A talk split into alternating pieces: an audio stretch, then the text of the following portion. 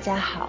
然后呢，我们现在是在五一劳动节的休息期间录一期节目，是一部非常非常老的剧，将近十年都要出头了，《士兵突击》。呃，圈圈同志呢自己现在出去逍遥快活了，所以是我跟老森在录这一期节目。然后我们两个人非常喜欢这部剧。嗯，在此之前，我们去聊其他剧的过程中，也捎带脚去说了一点儿《士兵突击》，但是没有详细的讲。所以我们这次呢就要把时间拿到手里面，给大家好好讲一讲这部十年前的老剧怎么样感动了我们，是一部非常非常出色的剧，尤其是 没有感情戏的一部讲感情的剧。军旅情、兄弟情的剧，嗯，对，所以我们今天就来聊一聊，希望我们两个人也能把这气氛炒起来，对吧？三个人可能会气氛更好一点，嗯，嗨起来，嗨起来，嗑药了嘛？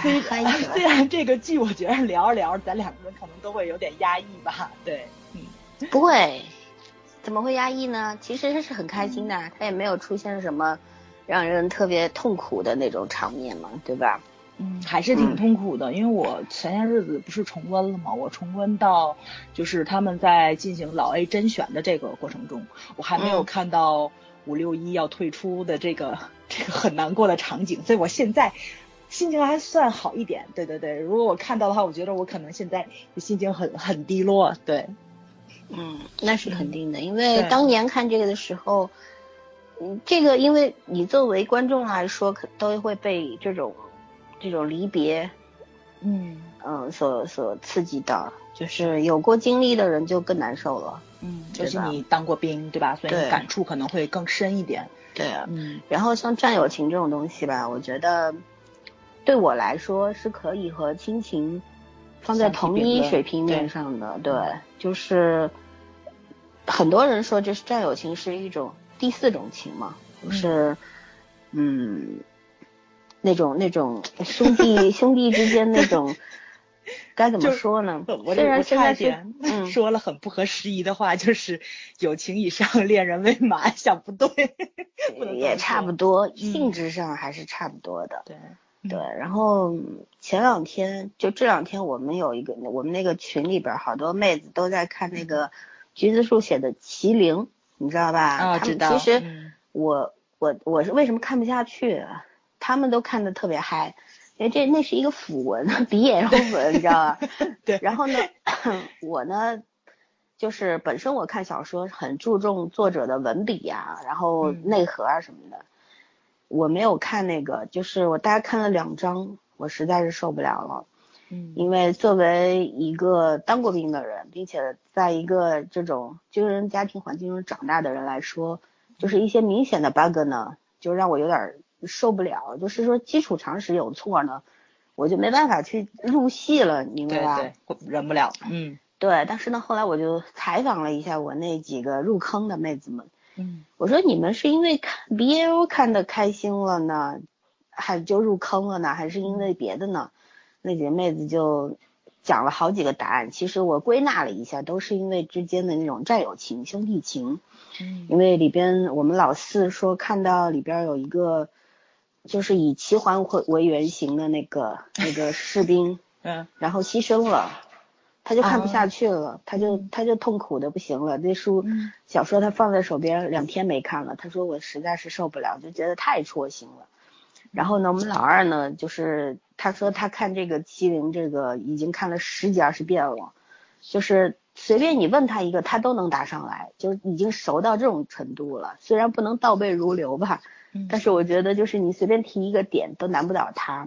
那我就问他为什么喜欢看这个，他就跟我说，他其实是，嗯，对这种战友情，这种他有军队情节，但是虽然他跟军队一毛钱关系都没有，嗯，但是就是可能从小就有这种向往或者是什么，嗯，所以说呢，那个这个小说虽然是个 BL 文吧，但是呢，真正吸引他的就是男人之间的那种友情。对，那种特别血性的，然后可以把命交给对方的那种，对，那种那种感情吧，嗯就是他说，就是超越了生死的那种感情，特别让他震撼。然后呢，他说他在心情低落或者是人生遇到不好的事情、不好的经历的时候呢，他就去看，就是我后来去想了想他的那个这个这种说法，嗯，我觉得是就跟有有一些朋友，比方说让我们无法理解的，有些朋友他去喜欢一个偶像或者一个演员，然后就是甚至把对方作为一种精神支柱，嗯嗯，我觉得类型差不多。其实这这个东西吧，就是呃某一个时刻，当你这个我觉得就是一种缘分，当你在某一个时刻遇到一样。某一个东西，或者是某一个人，或者是甚至于某一本书、一一部电影、一部电视剧，对吧？意义都差不多。当你遇到他的时候，他就突然成了你人生的一只撑脚，呃，这个还蛮蛮有意思的，嗯。然后我觉得《士兵突击》这部剧，这部军旅剧对于我来说，虽然还没有到达这种意义，但是呢。蓝小龙三部曲我都看过，后后面他有我的团长我的团，包括生死线，对吧？对。呃，士兵突击，我觉得因为写的是现代的故事，和平年代的故事，然后那两部一个是写抗日战争时期的，还有一个是在呃缅甸对州那边对对，那其实是国民党队伍嘛，当时也是其实也是抗日，就是那个时期的故事。嗯。所以说那个时期我们没有经历过，我们没有太多的感受。我我能够感觉到震撼，灵魂被震撼到。但是你让我谈很多那种感受，我谈不出来。嗯，我有毕竟离得比较远。对你，你没有经历过那个年代，你根本你没有办法去感同身受，对吧？没错，没错。然后像士兵突击这个呢，我就觉得，因为嗯，在和平年代的军队我待过，我从小住在部队的大院里边，我看到过。所以说呢，那种力那种正就是那种怎么说呢？感应就是跟这个剧之间的那种感应互通，是磁场的让我觉得，嗯，对，是非常深刻的。所以说，从零六年初看这部剧到现在整整十年过去了，咱俩都是念念不忘的对这个剧。其实做电台以来一直觉得想要聊这个剧的，但是呢，因为。每个每个月都有新的剧上来，咱也排不开，对吧？对。然后呢，这次圈圈一个人跑到国外去浪去了，把我们俩抛弃了。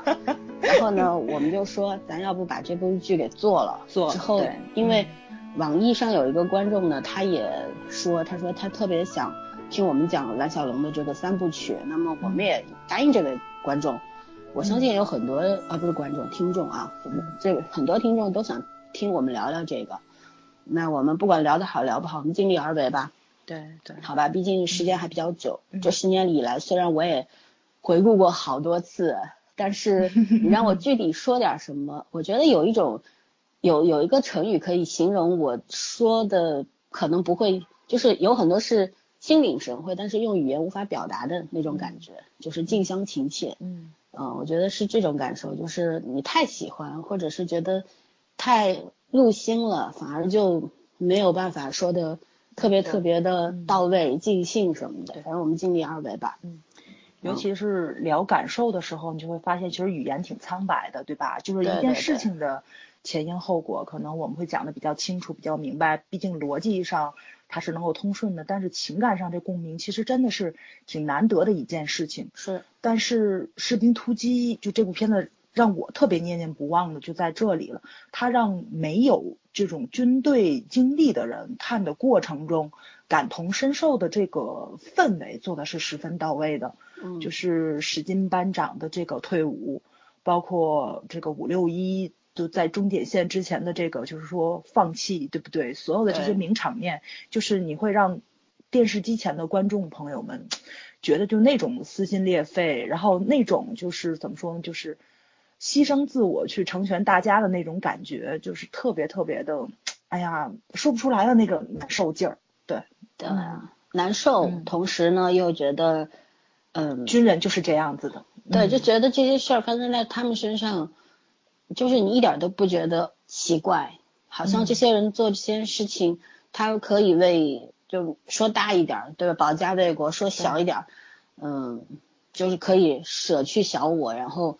成全其他人或者怎么样，我觉得这东西发生在他们身上，嗯，再正常不过了。但是放在我们现如今的社会当中呢，就是人，我觉得好像私心越来越重吧，嗯，然后很多事情都是首先以自我为考虑的，对吧？不太会去想到别人什么的。嗯，我觉得，这可能就是我们深深喜欢这部剧的原因吧，就是这个就是现实生活中的一股清流啊，对吧？对，没错，没错，没错，就是会让你你看这个，我每次看《士兵突击》的时候，我就觉得，就是每一次就就有感觉，内心有很多浑浊的东西被冲走了，就是你进入了一个比较单纯的。纯真的一个空间，嗯嗯，因为我记得我们以前在我们群里边聊过，对吧？我记得有一个姐姐就说，当兵就士兵这个存在，它虽然是非常有价值的，但是呢，她觉得特别的不人道，因为这些年纪轻轻的孩子吧，在我们国家义务兵，对吧？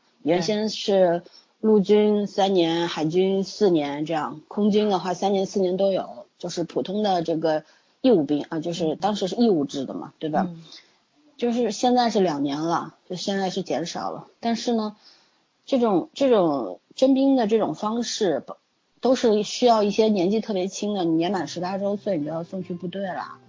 特别是早些年我当兵的那时候，基本上，嗯，初中毕业的都有，有一些外地的那些士兵，然后呃大城市呢高中毕业的比较多，然后呢就这姐姐的意思呢就是说。就年纪轻轻的孩子，他其实很多东西还身体也没有完全发育好，思想也没有健全。对对，嗯，对你到了部队以后呢，就是那种要所有人都是一个目标，对吧？所有人都是一种精神，他就觉得非常的不人道。我当时呢，我有点我不知道怎么去跟他去辩解这个事儿。其实我内心也不太想去辩解，我觉得我如果从他的角度理解，我觉得是没错，因为他是从人的。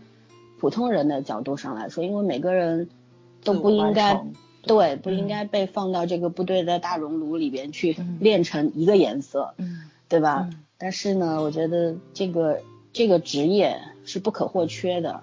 咱们生活在这个地球上，处处都有纷纷争吧，对吧？人和人之间那种人和人之间的碰撞，你需要这个社会有要有法治，要有呃执法的人来维护，对吧？要有道德感。然后国家和国家之间的，政治和政治之间的，对吧？人家需要军队，需要武器。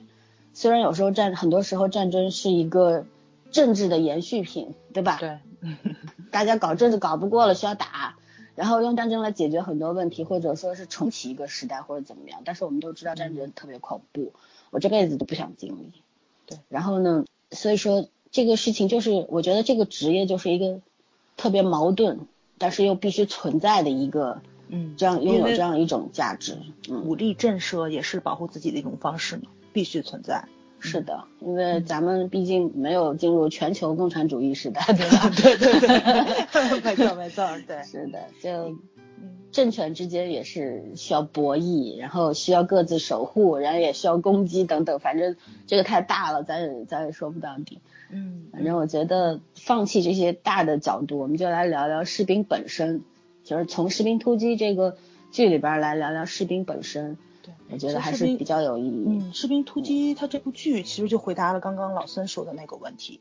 我们咱看的过程中，你会觉得军队是整齐划一的，可能从思想上要求所有的军人必须严格服从上级的命令。但是你能看出来，其实他们人和人之间还是有区分的，就是个性，对吧？就是每一个人的个性、人生经历不一样，他们在军队里呈现的面貌也是不一样，个人素质不一样。对吧？尤其到了现在二十一世纪了，更加不一样。因为现在很多九零后去当兵，对吧？其实他们就是非常鲜活的，拥有个性这样一些年轻人去。其实，在军队里边，他们一方面被打造成啊铁血的汉子，嗯，或者是铁血的女性，对吧？女汉子，女汉子。但是呢，对，但是其实内心的那种个性并没有消失掉。我们前一阵我记得我在微博上还转发了你一个。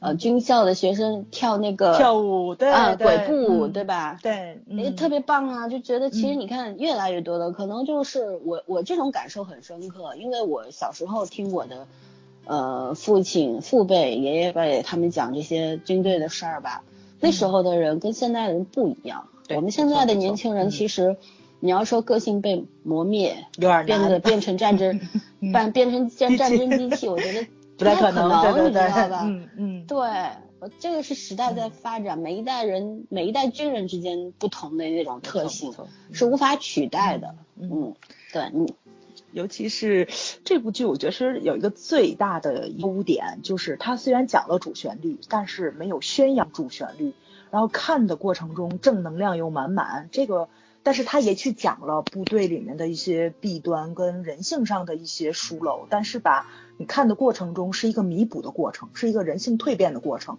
很爽。就很正能量，很积极。然后作为观众来说，是一个理解的过程。没错，因为观众和军队太遥远了，普通人之间和军队就一墙之隔嘛。你不知道里面的世界怎么样，你可能每天像我们小小时候住在那儿。我其实虽然从小住在部队里边，但是我也是长大以后才知道军队到底是什么。我小时候就是每天早上啊，听到军号声啪起来，然后就。就因为我 我管理对我的爷爷什么的，就是他们已经习惯这种生活节奏，我从小也被训成这样，所以我到现在我三十好几了，我还是这种生活的生物钟。到这个点太可怕了，真的真的，这就是习惯养成。五点半必在 QQ 群报道起了，太可怕了。这这是没办法习惯养成，对吧？已经成为你的一部分的本能了，那没办法。嗯，就是说那个时候。我就觉得我不知道部队是什么，你生活在里边就有一种身在此山中不知嗯云深处，对不知真面目的那种感受，就觉得那个饭挺好吃的，然后呃因为当时住在我爷爷的他们那个大院里边，就条件挺好的，因为我爷爷算高级干部嘛，所以说他这个这个里里边很我很小的时候里边那种。嗯，很好的家用电器什么都有了。嗯，那那时候就觉得，哎呀，里面条件好好吗？就是到点去打饭。有有时候没得吃了才会去吃食堂，一般都家里会做，会做，就这样。对，但是食堂的饭我特别喜欢这种红烧肉什么，用大锅煮出来的，超好吃，大铁锅。对，就是这样。然后呢，后来长大以后呢，你自己去了部队，虽然我当兵的时间很短很短，嗯，也因为一些个人的原因提前退伍了，但是呢。对我来说，那个是一段就是毕生难忘的经历吧。就那时候觉得苦，然后你你回头去想想去看看的时候呢，觉得不应该走，就有这种感觉，你会后悔，会后悔说对。然后我就我就你刚刚说到史丁班长退伍那一幕，就我在看那个时候，我不是泪流满面，我我突然想到我自己的时候，我当年是泪流满面，但是看那个时候，我是觉得戳心了。嗯，就那种老铁扎心了，你知道吧？就这种感觉，就是失语了，然后也哭不出来，有那种感觉。就是我觉得对于不同的人有不同的意义吧。这个剧里边讲述的很多东西，没错，没错。嗯，其实就是我在看这部剧之前啊，我一直觉着其实像那种义务去服兵挺好的。比如像咱看韩剧，台湾那边不也是吗？所有的男性都要去，他们是地方小，对吧？对对对，地方小。然后后来后来就这里面大裁军的时候，我觉得确实真的咱们国家的这种兵役制，呃，保护了很多人，对，保护了，呃，就就是觉得这种就这种人生经历其实不是这么爽的，这么爽的。包括像强制性的，看像什么韩国、台湾那帮当兵的都要死要活不想去，但是其实走的时候我觉得也挺痛苦的，对，在那个环境你待时间长了，情感对你都那个怎么说呢都。都已经 维护出来的时候，你想脱离开那个特别熟悉的一个地方，确实是挺痛苦的。就是两个层面吧，一个就是你适合了那种生活的节奏，你喜欢上了那种氛围。你不管你一开始是愿意还是不愿意，你是被动还是主动，反正你去了。军队就是我们中国不有一句话吗？当兵后悔三年，不当兵后悔一辈子，对吧？没去过的人，我觉得其实没有发言权，没有没有什么资格去评判这些。当兵的人，嗯呃，反正有很多人，我不管，就是外界其实我也听到过，我我年轻的时候我听到外界对士兵的一些评价都特别负面，那我我那时候还很愤怒的，你知道吧？嗯嗯，肯定有个别不好的，哪一个哪个行业哪个行业都有都有对对吧？嗯，但肯定有个别不好，但你不能因为一个不好的你就否认整个。那想想就是咱保家卫国，到底谁在保家卫国？嗯。你普通老百姓让你平时给你发个枪让你去去保家卫国，你行吗？对不对？对，就是，对我我觉得就是，但是呢，我现在到这岁数了，我觉得，哎呀，不管是理解还是不理解吧，都有都有其存在的必然性。嗯，可能进过军队的人对荣誉感，对这个。保卫国家就是国家这两个字和荣誉感这三个字不一样的，对那个理解会不一样。嗯，是的，嗯，就你你真正的你把你的把国徽对吧，你戴在额头上，嗯，那种感觉就不一样，对吧？当过兵了，然后可能说在这个社会上的位置跟这种普通老百姓对吧，你这种这个位置就不一样了。包括这个，比如说一些极端事件发生的时候，处理方式肯定就不一样。对，嗯，这个是没有办法说的。嗯，自我认知度的不一样，这是。嗯，对。啊，咱就聊点俗的东西呗，讲讲对这个剧优缺点，对吧？哎，其实真的是十年前的剧，我觉得真是优点大大大大的多于缺点。嗯，你先说呗。我很我很想听听你，你这个，嗯，我我知道你是一个对这个剧那种狂热的迷妹啊，嗯，没错没错，我特别想知道你的感受，嗯，就是呃，怎么说呢，就是我特别同意你的一个看法呀，虽然就是就是那个什么，就是我觉得这个蓝小龙把这部把这部剧这样写出来是没有问题的，但我特别同意老森的一个看法，就是他从头到尾都在说。许三多这个人物在军队中，尤其是成长为兵王、特种兵这样的一个形象，现实中是很不可能出现的，出现几率特别特别低。然后呢，我觉得这个出现几率特别低的一个最大的原因，就是成全了许这个许三多这个人物，牺牲了太多人，所有人为了让他这块顽石去开窍，都牺牲掉了自己的人生、自己的军旅生涯。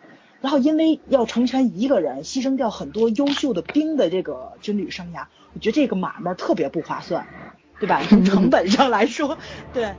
然后包括怎么说，开启他心智，对吧？完成他个性的一个速成，然后这个就是说解开他的心结。其实每一次突这个突发事件发生的时候，必然都会有一个人要出局，必然有一个人要以牺牲者的姿态去成全他。我这个太惨烈了，简直是。他是踩着伟人的肩膀上去。没错，没错，没错。这个有，我觉得就是第一次看的时候吧，就觉得屌丝逆袭有点爽，就看着一个就是一个很稚嫩的一个小孩，什么都不懂，就很纯真，然后一步一步成长为一个铁血汉子。那个时候看的可能把许三多这个人物看得更更那什么一点。但是随着这个，我觉得我可能是因为我年龄增长，这十年我也在成长。但是我现在看到现在这个过程中，我对其他人物的这种牺牲精神，我是非常非常不认同的。对，嗯，这个是有那么一点点的委屈，我替他们感到委屈。当然了，就是说，可能这个牺牲跟他们自己个人原因也是有关系的。比如说史金，他确实个人能力、身体素质他不如许三多。第一，从年纪上来说；第二，从体能上来说。对吧？这是肯定的。然后他的心智跟许三多也是不一样的。但是你不可否认，史金是一个非常非常好的班长，他有他的能力跟他出色的地方。如果说他没有因为过多的照顾许三多，牺牲掉自己的一些精力时间的话，他可能在部队待的时间会更久。他能够帮部队培养出来更多类似于许三多、类似于五六一一样的人才，这是不可否认的。包括就是他们在进行老 A 甄选的过程中。甘小宁因为这个体力不支，因为他吃不了这个特别极端的食物，嗯，对吧？他为了掩护大家，他面包真好吃啊！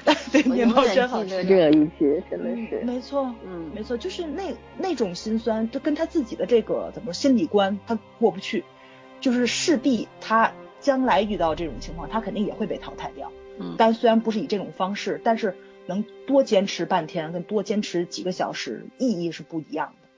嗯就是，哎呀，就是看的过程中会觉着很难过，对，嗯，因为许三多这角色，我其实《士兵突击》里面唯一一个不喜欢的角色，非常不喜欢。就是当年我看的时候，有很多人是觉得许三多代表了一个族群，一个废柴族群，就是一个农村的娃，然后怎么样一步步走上了兵王之路，对吧？成了兵王中的王。然后我觉得太他妈不理想，呃，太他妈理想主义了，太他妈不科学了，你知道吗？当时就有这种感觉。为这个我还跟跟我的一些朋友什么还辩论过，就我我从这个这个军队的角度去跟他们聊，我说许三多这种人，如果他真的当了兵了，我觉得他比较适合干两个职业，一个呢，呃，种种菜养养猪，还有一个呢，炊事班。他能干什么呀？但是呢。我不否认他当年他能够一个人守住钢七连，对不对？钢七连被撤了，然后他一个人守着，他的那种荣誉感，对他的那种荣誉感，确实是让人非常感动的。很多军官，包括一开始团长。后来高淳对吧？后来元朗，还有那个老的那么多的那个战友，其实都为什么对他认可，那么爱护他？我觉得从除去影视作品夸张的那个成分，我们就讲现实部分，确实很多人可能会觉得他身上的这种精神，还有他的那种赤诚、绝对信任的，对他的那个绝对信任的那个是个天赋，对对对，就是很多人是不用是没有的，包括当时吴哲不是说了吗？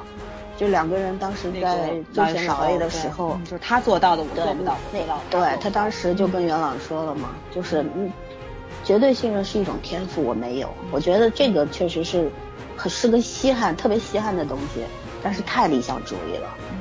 嗯，我我相信许三多可以当兵，我相信他可以在，甚至他可能好一点，他努力一点，可以去当侦察兵，对不对？可以去普通的侦察连。但是你说他能入老 A 吗？进特当特种兵不仅需要你有某种精神，然后你有有很好的体力、智慧，嗯，你要有脑。我我觉得特种兵里边，在士兵突击里面，他阐述了一种一种观点，就是说，呃，像特种兵呢，有必须要有有头脑的人，也必须要有绝对服从的人。我觉得穿上了军装，大部分士兵。绝大部分都是绝对服从的，对，没错。所以说这个不是作为一个基本要素，一个可以讨论的点，对，这是一个基本的东西。嗯。然后绝对信任这东西有没有？反正我没见过，所以说我觉得他特别理想主义。然后呢，许三多其实他身上还是有非常多的闪光点，他傻，对吧？王宝强确实是演活了许三多这个角色。就他把这个角色演好了，换一个人，我不敢想象这个角色会是什么样子。就他非常对，因为他他每一集的口音都在变，这是挺厉害的一件事情。用脑子去想这个剧本了，挺难得的。嗯，是因为王宝强本身是个聪明人，他对对很多人会被他的那个外表外表傻傻痴痴的那个样子给迷惑。其实他是个聪聪明，不然他怎么走到今天来的？没错，对不对？真的是他这个人生才是屌丝逆袭，好吗？许三多不是。就是我觉得军队是一个特别特殊的地方，就是他，这一个一个士兵能够成长为兵王，成为士兵中的战斗机，我觉得，那就是各方面都要特别优秀，对吧？所以说，我不认为，就是搁在现实里，许三多是没有没有任何的机会成为特种兵的老 A 的，但是在电视剧中他可以，为什么？电视剧有它，电视剧有它的价值，它要需要一种艺术价值，就是给更多人希望和信心，嗯，对不对？就很很很可很可爱的是，蓝小龙接受采访的时候，他说他见过许三多这样的兵，嗯，就是也成为许三多这样，但是我觉得可能是那种人应该是大智若愚型的，对吧？对，可能会沉默寡言一点，你看着很多像许三多，对，但未必就是许三多，这个还是有区别的。我可以给你讲一个我见过的，但是他没有成为兵王，他退伍了。嗯，就这个人呢，呃，我因为我家里有一个兄长在西藏当兵，是个军医，然后呢，我大大学的时候呢，我爹就把我送到。这个 西藏去，暑假让我去那儿 锻炼锻炼，你知道吗？然后我我很莫名的，反正也不敢违抗，然后就去了。去了之后呢，第一次听说这种原因去西藏的，太惨了。是去了之后呢，确实就是被不是被洗脑，而是受到了洗礼。就是有这样一个士兵，他们那种那那边有兵站，兵站里边呢，他有。人有时候人比较多，但是在一些特别偏远远的地方呢，可能就一到两个人。然后呢，那那个这个兵站有有兵站，也有一些通讯站，也有一些类似于中转站的地方，就是可能比方说他有一个哨所在山顶，那么从嗯大本营要运东西过来呢，需要一个一个中转的地方，把物品放在这里，然后再去分配之类的，就需要有这样一个一个地方。然后呢，就是有这样一个士兵，他就一个人，然后一条狗，然后在那没有人陪他说话，没有人，但是他他就是做了就是一个士兵应该做的事儿。他没有因为没有人监管他就就就就胡来，他还是正常的每天该起床的时候起床，该熄灯的时候熄灯，严格执行了一个士兵的这个条例，军中的条例。然后就是也没有什么话，因为长期没有人跟他讲话，偶尔有人来这样探望他一下，也也不是探望，就是来送东西。然后军医会有时候会过去，比方说到前方哨站去，但是要到这边来先露个脚，然后会跟他聊聊什么的。就是一年当中也见不了几次活人吧，就这种。然后他在一个山坳山坳里边，嗯，很美那个地方超美。然后我在这边待了待了几天。我就觉得这个如果在武侠书里边，这个叫世外桃源吧，对对吧？但是呢，真的是没怎么没有什么风，那个地方也不太冷，就是因为问题也没有人呢。对，嗯，野野兽可能有，但我没看到啊。然后反正 就这样，有特别特别美的花，然后有一片林子，各有鸟，真的特别好。这地方，我觉得修身养性是不错的，对吧？嗯。但是你在那长年复一年，日复一日，在在在待在那边，你说这个人多不容易吧？我都不敢想象，如果我在这待一年，我估计我疯了，就有这种感觉。那时候就很可怕。对，那时候我还很年轻，还不太懂。然后就是这样一个人，后来，嗯，待了，他也后来转了士官，因为这地方没人肯去。其实呢，那时候当兵的话，基本上陆军就三年嘛，三年到了就退伍了嘛。嗯。但是呢，他当时没有人肯去那地方接他的班儿，然后领导跟他说：“你转士官吧。”他就转了，然后他在那待了五年。待了五年之后，因为他长期在那个那个是个高原，海拔特别高，然后皮肤长期那种皲裂，然后那个手指手指这个指尖上面都是缝。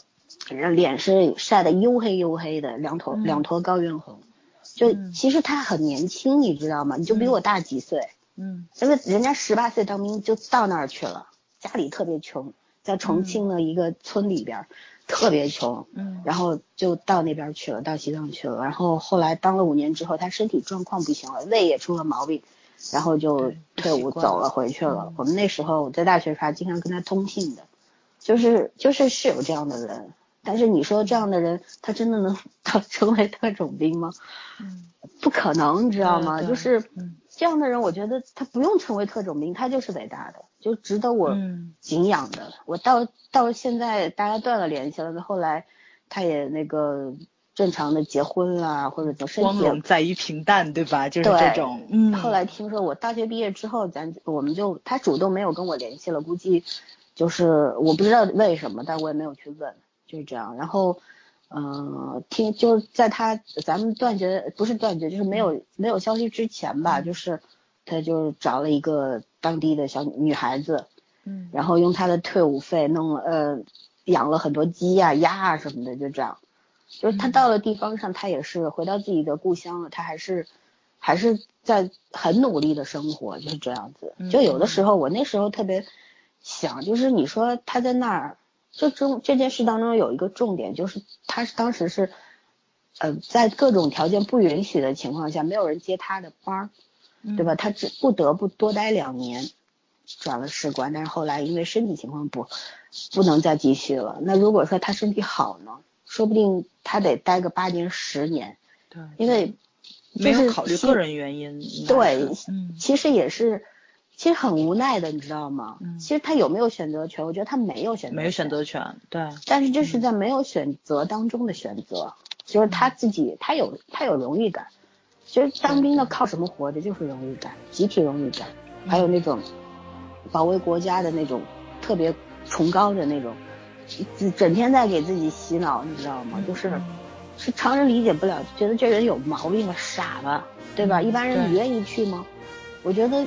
首先，他是因为他是对他是这个性格的人，他能熬得下来，他能坚持。他他如果不是这个性格的人，估计也想尽办法要调走。就是所以说，每个人就是有很多，我们不是要讲什么特别高大上、伪光正的东西，说哎这是奉献，就是牺牲，不是的。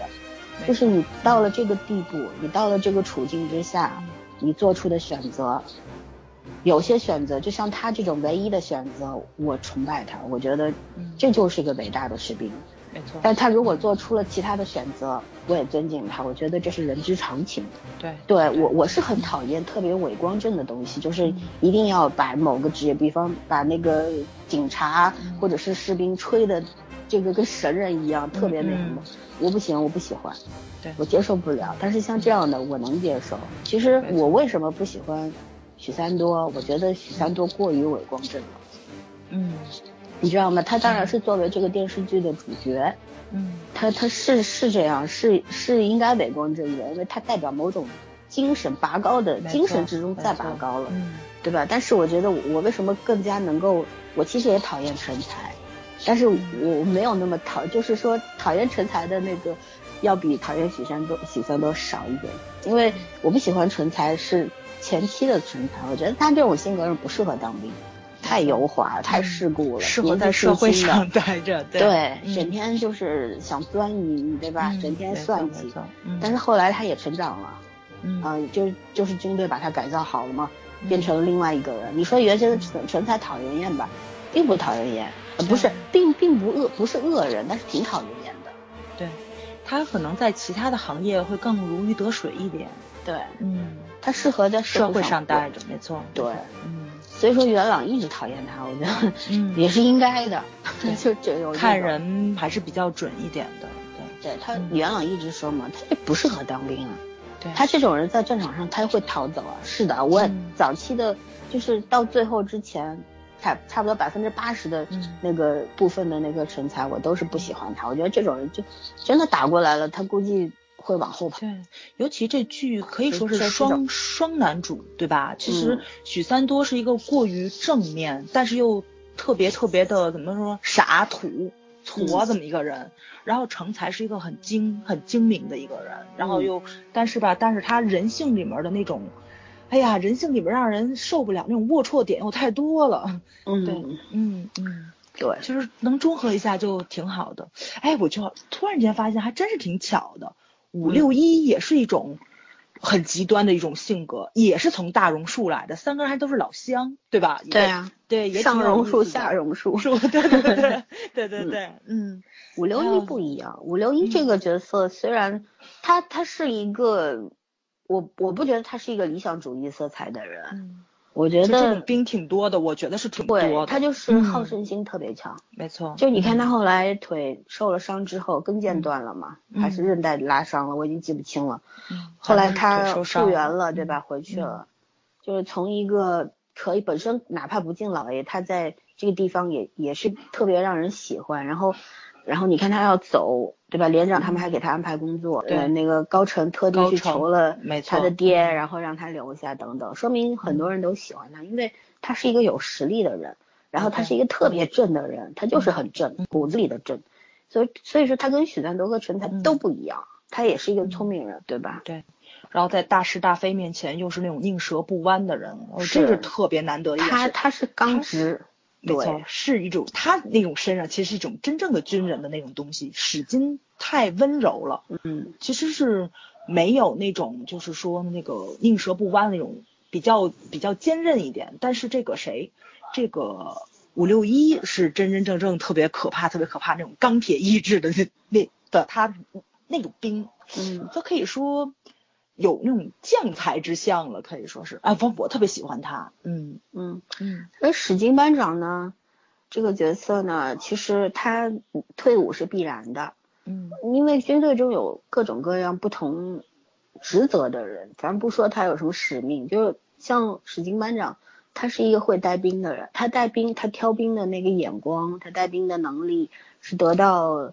上面的领导一致肯定的，对吧？对。但是呢，他有局限性，因为一个呢，他年纪大了，其实当兵也是个青春饭呐。如果你的身体素质跟不上，还有，因为他文化水平有限，所以他也不可能考军校，他考不了军校，他只能当士官。但士官呢，也是有年限的。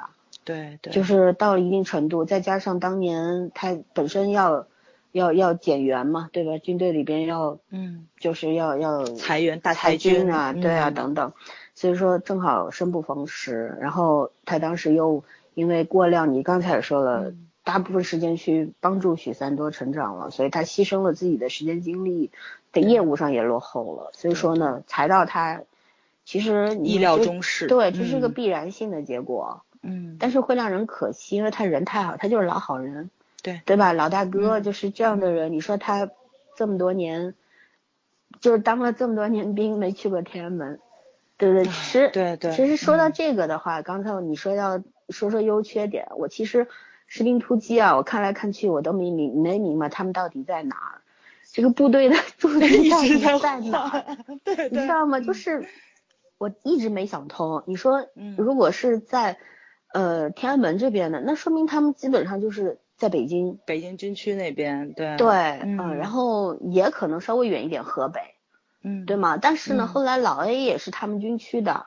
但是但是老 A 当时他，你看把许三多和陈才接走，直升机，嗯，其实也没开多远，他就到了嘛，这地方，对吧？嗯，但是他们后来去那个到边境上面去抓毒贩的时候，狙击毒贩的时候，又是坐着车就到了。所以说我不知道到底咋回事，这到底是哪跟哪儿？应该就是想营造一种这个就是 这个怎么说呢？就叫那个呃保密基地的感觉。不是，但是那个距离上你理我理解不了，就是你知道吧？嗯。就一个北边，一个南边，嗯，就就是我理解不了，就这样。你要说说你第一反应，这个毒有毒贩出没地方就是。云南那一块那一片腾冲啊，这那些地方特别多。然后你怎么就坐个车到了呢？我就觉得这到底是是咋回事儿，我理解不了。然后呢，还有一个我觉得缺点说完了，缺点其实并不多，并不多。嗯。然后除了许三多这个 bug 之外，我觉得缺点并不多。对。然后呢，就是呃优点就太多了。优点的话。呃，我们前面已经夸了一通了，对吧？嗯，就是优点，他塑造了这剧里边所有的人，他都立得住，没然后都出名了。这帮人，你看后来一整个大团体，对对对，你看老段，对吧？也是主要是高成，对吧？高成的那个演员，陈思诚其实以前也并不是多火，就是这部片子，我觉得其实他真真正正捧红的是这个怎么说呢？就是呃将红不红的二线的真正实力派。这些人其实都是实力派，没有特别差。陈思诚其实也算是有才的这么一个人，对，有吗？他我觉得他导演之才，他导这个导演之相还算是有的。拉倒，他 他的他的编剧和导演才能真的都很一般。但是呃，反正我，但是在年在年轻这个年纪上来说啊，对他还算是。又不是科班主要人品有问题，我就不能够认可他。没错没错，你说这也也挺逗啊！你你看看这些，一个许三多，一个陈才，看看他们不是人，就是说陈思诚和王宝强，嗯，十年之后的他们在这个现 现实社会现实当中变成什么样？你再去对应当年的，好像啊像的，对吧？对这角色找的，你就会会，我就觉得有一种特别赞赏这个。挑人这个 选角导演的眼光牛，没错，对 你挑的都是特别跟本人和这个角色对得上的。但是其他演员都不是啊，张译可不是史进那样的，老段他也绝对不是元朗那样的。是，对对，这是真正的实力派，对，演什么像什么，演什么是什么，这太牛了，嗯。哦，我就觉得能把高成给捧红了，太不容易了。他其实也没红啊，现在也没怎么没怎么多的戏给他拍。他现在他现在可能算是戏路窄嘛，就是超级有演技的一个人，我觉得挺可惜的。他也是个硬汉的那种，然后我觉得硬汉呢，他长相上面又有有有有长得太正了，你知道吗？然后又不像那个老段那种多变性。还是有局限性。以前演那种婆媳剧里演那种窝窝囊囊的老公，演的也挺好的。嗯，就是也有那种窝囊相，但是吧，我觉得可是他自己挑剧本太那什么了，还是没有人找他呢？对，也有可能。对对。他们可能长期我没有太关注这个演员，我就觉得他可能长期活活跃在 话剧、舞台剧那个呃层面吧。那如果听众知道的话，也给我们补充一下啊。就是说，我其实就是说。呃，这个剧牛就牛在他捧红了一帮人，这是一个男人戏，里边没有女人的事儿，对吧？全都是男人，都活在台词中，女人。啊，然后 解决就是说，呃，捧红了所有人吧，特别是大黑牛李晨。我其实特别不明白，李晨当年一个小白脸、白面书生，现在怎么就成了一个又壮又黑的？他可不是，他可不是，他那个什么，就是不是少年成演简宁成的名吗？他就不是简宁那样性格的人。嗯。然后，呃，后来演那个《花季雨季》里面，他演那个王王啸天，嗯对吧？王啸天，他李晨演技是好的，很多人是是把把李晨这个人，就是李晨不但人品好，而且演技也是 OK 的，OK，对，他才是年轻演员里边很厉害、很厉害，没错没错。尤其他本身就很喜欢当兵，就是他们家的好像是他们他们的养的狗嘛，嗯，就是那个好像就叫狙击手，对，就是很喜欢当兵，就有这种情节在。我估计可能剧本也是自己求来的，弄不好。尤其，他竟然真的挺有吴哲的那个感觉的，本身有武力值，然后他确实长得也很聪明，人也人也确实很聪明，又很爱玩，挺符合那个角色的。对，哦，吴哲真是，觉得是，呃，生来就是当那个特种兵的料，这确实是心理素质太好了。嗯，哎，我是说他怎么把自己练成这样了，非要从一个白面书生把自己练成了一个。健美先生，对对对对。然后其实，在这个剧里，吴哲的那个身材是刚刚好，现在太壮了。嗯，那没办法，健身是一个一去不回头的，跟整容一样上瘾。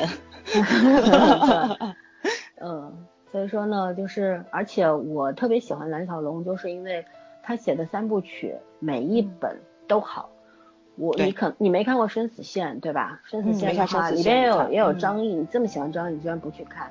嗯，里面好像还还有李晨，对吧？还有那个后来那个拉那个后来在《欢乐颂》里边红的那个叫什么杨烁还是叫啥来着？拉黄包车，他演了一个拉黄包车的，那是我第一次看到他，嗯，呃，也挺惊艳的，是吧？对对对，小包总。然后就是那也是一部男人戏，然后张译在里边演了一个，嗯。就是他特别适合演这种复合型的性格的人，就是看上去窝窝囊囊的，但是在关键时刻特别有原则性，对，是这种，他挺适合他的外形和他的演技都适合这种，hold 得住。对，然后李晨是男主，然后李晨那个生死线里面角色和吴哲完全不一样，所以说我我建议你可以去看看。嗯，生死线我要看。我对我的团长，我的团呢就是老段。压抑了。对，对我我。这个也是后来看完《士兵突击》没多久就播的一个剧，就播了，对对。对我那时候反正没怎么看懂，我后来又看了一遍，然后还特地买了就是他三部曲的书嘛，对，然后就看了，嗯，就觉得我的团长我的团可能这三部里边最好，是这样。但是你要读懂那个时代的那个故事，你就要了解这个时代的背景，没错没错。所以说，嗯，特别好。所以说呢，嗯。反正优缺点我我是夸完了，我觉得除去那俩缺点之外都是优点，都是优点。对，我也没办办法一一例举。你呢？这个呃，确实优点，我觉得真是没有什么不好的地方。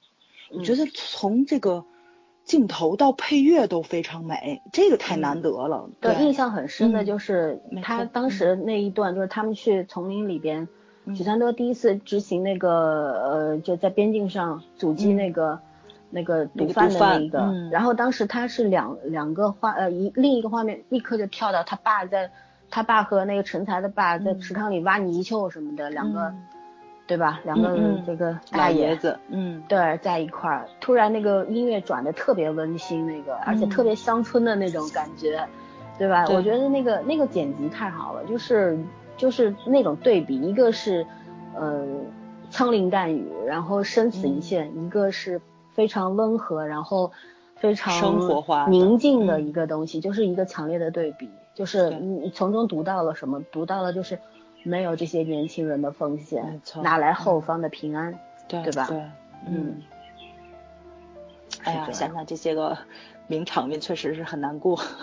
嗯，还难过什么？我我真的是不难过，我就觉得，反正其实我看《士兵突击》哦，我再讲一个缺点。当年不是他拍完最后不是最后一集他们参加那个大演习，然后四个人划着皮划艇逃出去了，对吧？然后高成还跟他们说下面就没有那么容易了。我靠，十年过去了，下面在哪里？你不能这么戛然而止。然后观众们算怎么回事？等着盼着说会不会有续集啊什么的，就没有了。然后我其实一直觉得特别遗憾，如果真的哪怕你再拍个二十集，然后你再拍拍这个他们的这个生活啊什么的，都很好。但是你转念一想，那些对。但转念一想又觉得，也许这样是最好的，因为他们就活在你心里了。这帮人，对不对？士兵突击的这个留白，我觉得真是养活了一批同人的作者，对吧？对对对 对。当当年对，当年那个士兵突击贴吧里边，后来人家不是就就有他们就写这个什么，就在晋江很多很多人写同人文，就是以士兵对以以士兵突击为原型写的，包括像橘子树的这个齐云队长就是元朗，然后呃那个谁果子就是吴哲。我怎么也想不通他俩为什么是 CP。队长明明和齐桓是最好的，没有吴哲什么事儿，你知道吗？真的，我一直觉得队长和齐桓是一对儿，是最佳拍档，就这俩人是最合适的，然后最懂对方的那种。对对对。对，那个齐桓就是特别知道，就能够队长下什么命令，不管说还是不说，他都能够明白，就这种。我觉得他对他们两个才是在战场上能够把后背交给对方的那种关系。嗯，但但是这同人文把吴哲跟队长写一一对，我就吃不消。你可不知道了，吴哲这可真的是这个怎么说呢，腐女跟直女的最爱呀，就是一直很高男主。看过对吧？对对对对。又英俊又年轻又有学识，还有武力值，谁不喜欢？完美男人。其实我觉得，哎，我其实当年《士兵突击》里面最喜欢的前三号里面没有吴哲什么事儿。嗯。哎，我们要不就先把这个提到前面来讲。好啊，好啊，好啊。嗯，讲讲。那你你你先讲，你最喜欢的这个就列三位，就最喜欢的三三个人是谁？哦，五六一、元朗、史金。哎，其实，其实我也很喜欢高成啊，我觉得四算四个吧，四个，对对对，只能三个，只能三个，那个那把那个谁高成去下去，我不能并列吗？那也是四个，对，嗯嗯，然后我最喜欢的一号人物当然是元朗，二号是高成，三号是齐桓，所以说，哦，齐桓出场好低啊，你这你知道齐桓这个角色。谈不上爱吧，就是欣赏。喜欢这个人，这个演员现在也没有什么剧出来，好像好像《士兵突击》之后就没他什么事儿了。嗯。但是呢，他当年你知道我看他第一部剧是什么？是也是一部剧，军旅剧，讲香港回归的。那部剧的名字我忘了。他和王斑，王斑当时是男主。哇，王斑现在也很少出来了。对，王斑也好好过日子去了。反正他当时和王斑一块演，那时候他还，我就觉得那部剧是。九几年，九七还是九八年播的一个剧嘛？哦，对对，是那种时代剧。对，回头去百度一下。一下。嗯。对，那那个那个就是讲驻驻港部队的一些事儿。嗯嗯。一开始受到很多有有香港那个老百姓欢迎，也有不欢迎的，对吧？各种各样的事儿。然后好像女主还是那个小龙女演的，姑姑演的，叫李若彤。李若彤。对，然后里边还有还有男二是。汤镇中还是汤镇汤是叫汤镇中吧？汤镇中还是汤镇业？汤镇中哥俩谁？嗯，对，不是汤镇业，就是汤汤汤镇中。对，长得比较好看的那个，反正就是嗯，叫什么忘了。反正大家有兴趣，如果有资源可以看看，挺有意思。就那时候我我第一次看到齐欢这小伙子，就是这演员，我虽然连他名字叫什么都不知道，但是这演员我就很喜欢。我看他两部剧，我就喜欢。他身上，他本来就是当兵的，他身上就有军人的那个味道，嗯，跟其他的这些还不一样。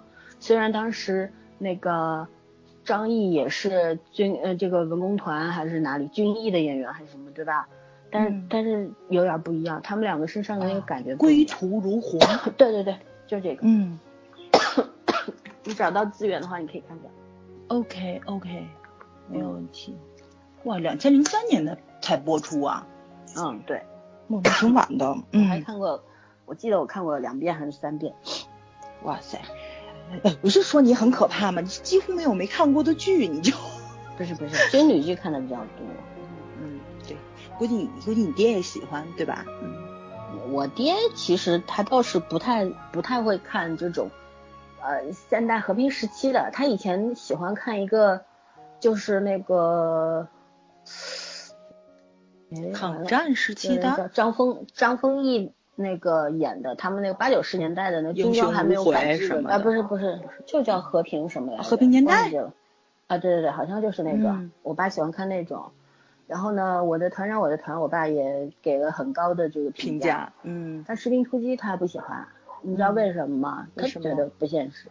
他在部队待了三十多年，你说让他去，他就看到许三多这样的这种跃进式的这种升迁，谁都受不了。对他他就觉得太荒谬了，你知道吗？嗯嗯。所以他也没怎么认真去看这个剧。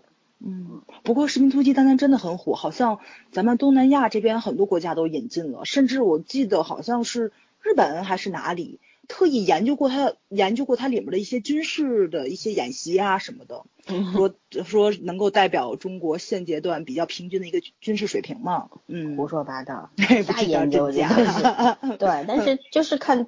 那个当当时那士兵突击贴吧的盛况就知道了嘛？对，因为他现在他就当年真的是太火，是一种现象级的现那个东西，对吧？就是那就怎么说呢？所以说真假新闻都很多，你都不知道哪个是真的，哪个是假的，对吧？今今儿出来蹦出来个美国的，明儿蹦出来个日本的，你都没有办法去考证这个日本跟美国真没发真发没发这种新闻，你都不知道。我天，就那时候我觉得特别可怕，包括。呃，像什么就是那种小说网站什么的，好像都给士兵突击开开专栏了。然后还有士兵突击自自己的那个论坛，就是我是第，我是钢七连第多少个兵那种，大家去宣誓啊什么的，哇，超级火。我现在那 QQ 群里还有一个钢七连的那个什么了，就是天津这个部门的那个群组。不过现在几乎没什么人说话了，都对，嗯，对啊，就是当年很多我我身边的很多朋友，嗯，那个逛贴吧都逛的不亦乐乎嘛。然后我我而且在里边看到过很多剧评帖，非常优秀，写的特别好。对，然后是对，它是激出来就，像咱们写韩剧，大部分都是女性，对吧？它激出来了很多那种优秀的男性写手，这是我觉得是一个很大的贡献。对，对，有很多军迷，然后呢，也有很多确实是当过兵的人，然后有几个我看过几个比较搞笑的帖子，就是他们是现役军人，然后我我看了一下他发帖的时间，我就在想。这这几个人 不太可能是当兵的，现役军人这个点儿应该都睡觉了，他有严格的作息时间，你知道吧？那就不管不管真假吧，就是觉得当时为什么会盛极一时？这个我后来差不多就前几年，现在贴吧已经没落了，前几年去看的这个士兵突击吧，还是非常非常热闹的，没错，对吧？就是里边。各种帖子都在更新，过去多少年了还都在更新。主要前几年是电视台上它还重播呀，对吧？很多人能看到，但现在这种现象已经没有了。对，咱现在估计可能各大网站找了看一看，它在 B 站上还有资源，我觉得就不错了，没有被删掉。优酷应该也有的，优酷也有，对对，嗯，就是没看过的好找，小朋友们可以去看看。我觉得九零后看过的估计会比较少一点。对，但是呢，可以去看看这些，在那个时候其实。他们也都是，就是跟我们同龄嘛，对吧？都是一些，就咱们那个时候那个十十十八九岁，然后二十岁出头的那个那个岁数，然后都在干什么？可以了解一下同龄人的他们不同的生活，我觉得这个是蛮好的。然后也了解一下什么是军队，然后了解一下什么是军人，就是呢，我觉得了解的更多呢，理解就更多，对吧？隔阂就越少，嗯嗯嗯，看这个士兵突击，我觉着可能给咱普通人最大的一个启示，就是能看到在面对诱惑的时候，军人的选择是什么，就是包括成才的这个成长，也是通过这种东西去验证出来的，他这个心路历程的一个变化。呃，其实咱们在现实中面对的诱惑比他们要多得多。对，然后怎么样去抵挡这种诱惑？比如说在人生道路上的这种金钱的诱惑，这个异性来自异性的这种诱惑，要不要背叛自己的家庭什么的？值得值得去看，值得去思考这个问题。对，嗯，一个是诱惑，一个是矛盾。因为，嗯，我是有切身体会的。我以前跟我一个很好的朋友讲，就是大家各自聊到自己的家庭的时候，我就讲，我说，我说我反正没有父爱，因为我爸。一年就有时候不回来，因为人家过年过节嘛都回家，但是他们作为这个当兵是没有这种权利的。对他作为干部，他要照顾普通士兵回家过年，然后一些低级军官要回家过年等等。然后他们要留守，然后陪着大伙儿吃团圆饭、年夜饭。平时吧，有有时候有假期，但是很多时候都是遇到特殊情况。我我很小的时候，我就非常不理解我爸了，我就觉得我妈一个人太苦了，你知道吧？又要照顾老的，又要抚养小的，然后就那就有丈夫等于没有丈夫。然后我我妈妈因为要照顾我奶奶，也不能去随军，然后他也考虑到上海的学习条件比较好，然后他也不愿意走，嗯，让我好好读书啊之类的。所以说，就是。就我能够看见的，就是我妈妈的那种辛劳，一个人扛起了一个家庭的责任，对吧？所以说，特别特别的对我对我爸特别不满。我相信大多数生活在军人家庭当中，对军嫂是真的是挺了不起的，没错，对吧？但是你也你也挺了不起的，我觉得所有的军属都了不起，父母孩子跟这种不一样不一样。我就是我作为一个小孩儿，那时候我其实也没有肯定。跟我妈不一样，我到我起码我还在享受嘛，对吧？我那个什么没心没肺的也不懂，就觉得，哎呀，没爸在身边也挺好，反正我妈爱我就好，就这种。但是呢，就是慢慢长大了，咱不说什么特别伪装正的话，就说就是，当你去尝试着去理解，然后不是只是一味的去去讨厌或者是厌恶这样，对吧？就是尝试去理解的时候呢，可能你会。就会去接受这件事情了，就觉得，反正说白了就是我常说的，就是你不干总得有人干吧，对对不对？对，这总得有人干，这就是命，就是没办法。所以说呢，职业特性。对，但是但是你知道，我是非常喜欢看军旅剧的，甚至于刘蒙写的那个《我是特种兵》，嗯。呃，第一部我还看了好几遍，因为我还蛮喜欢里边几个特种兵的角色。很鲜活，他跟士兵突击的不一样，他那个就是非常个性分明了，每一个人都非常有个性，然后会呃动脑子，然后会利用年轻人的各种奇奇怪怪的那种奇招来来制服对方，来赢对方，就是很不一样。然后呢，就是说呃。但是这个剧后来不是拍了二三四二还是吴京演的？嗯，吴京当时就是为了拍《战狼》，然后去了先去拍了这个剧，你知道吗？他当时体验体验一下。对，当时在部队待了十几个月，然后又先去拍了这个《我是特种兵二》，后来呢就是三是那个好像就不咋地了，四十不谈了吧，讲讲女 特种兵了，嗯，我晕。就是这种，反正到后面越来越懒，但是看的人还挺多的。虽然骂的人多，但是看的人多。其实很多的老百姓喜欢看，对对。其实老百姓心里边对军队是有崇敬之情的。没错没错。知道他们特殊，知道他们不容易，所以说还是就是很尊敬他们的。我觉得是这样。就是虽然咱们国家和平了几十年了，但是和平年代其实离咱并不远。天天现在多少开仗的新闻啊，这些难民现象什么的，其实大家对军队还是有一些怎么说好奇心在，这是肯定的。对，嗯，咱们国家现在部队是什么样子？反正我我就挺好奇的。对，就是大型战战争呢已经远离我们很多年了，但是呢也不远。小型的局部的战争，还有一些比方说不能言说的一些。这这个局部战争还在发生，我们的军队我们也有前线的战士，那个呢就普通老百姓离得太远了，不知道，咱们在节目里也没法说，啊说了呢就不太好，所以说呢其实要知道，呃我们身边看到的一些普通士兵可能就很普通，唯一的区别是他们穿着军装，我们穿着便服，对吧？对。但是呢你要知道有很多很多年轻人还是在时时刻刻面临着牺牲。嗯，枪响不知道是什么时候响，子弹也不知道从哪里射来，是这样。然后我们的军队现在在现在也进入了高科技时代，我们的航母前两天我们自己国产的航母下水了，所以说其实嗯，军队在在慢慢的壮大，然后国防事业也在逐步的发展。其实一个国家，嗯，很多老百姓，其实我前两天在网上看到很多人在呃航母下水那个。新闻下边留言在微博上就说：“哎呀，有钱造航母，干嘛不把这些钱拿给贫困山区的孩子吃饭读书呢？”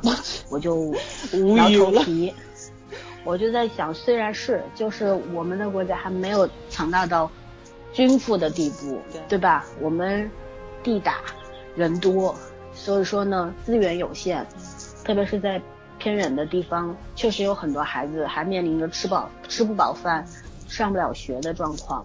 但是这个事情怎么说呢？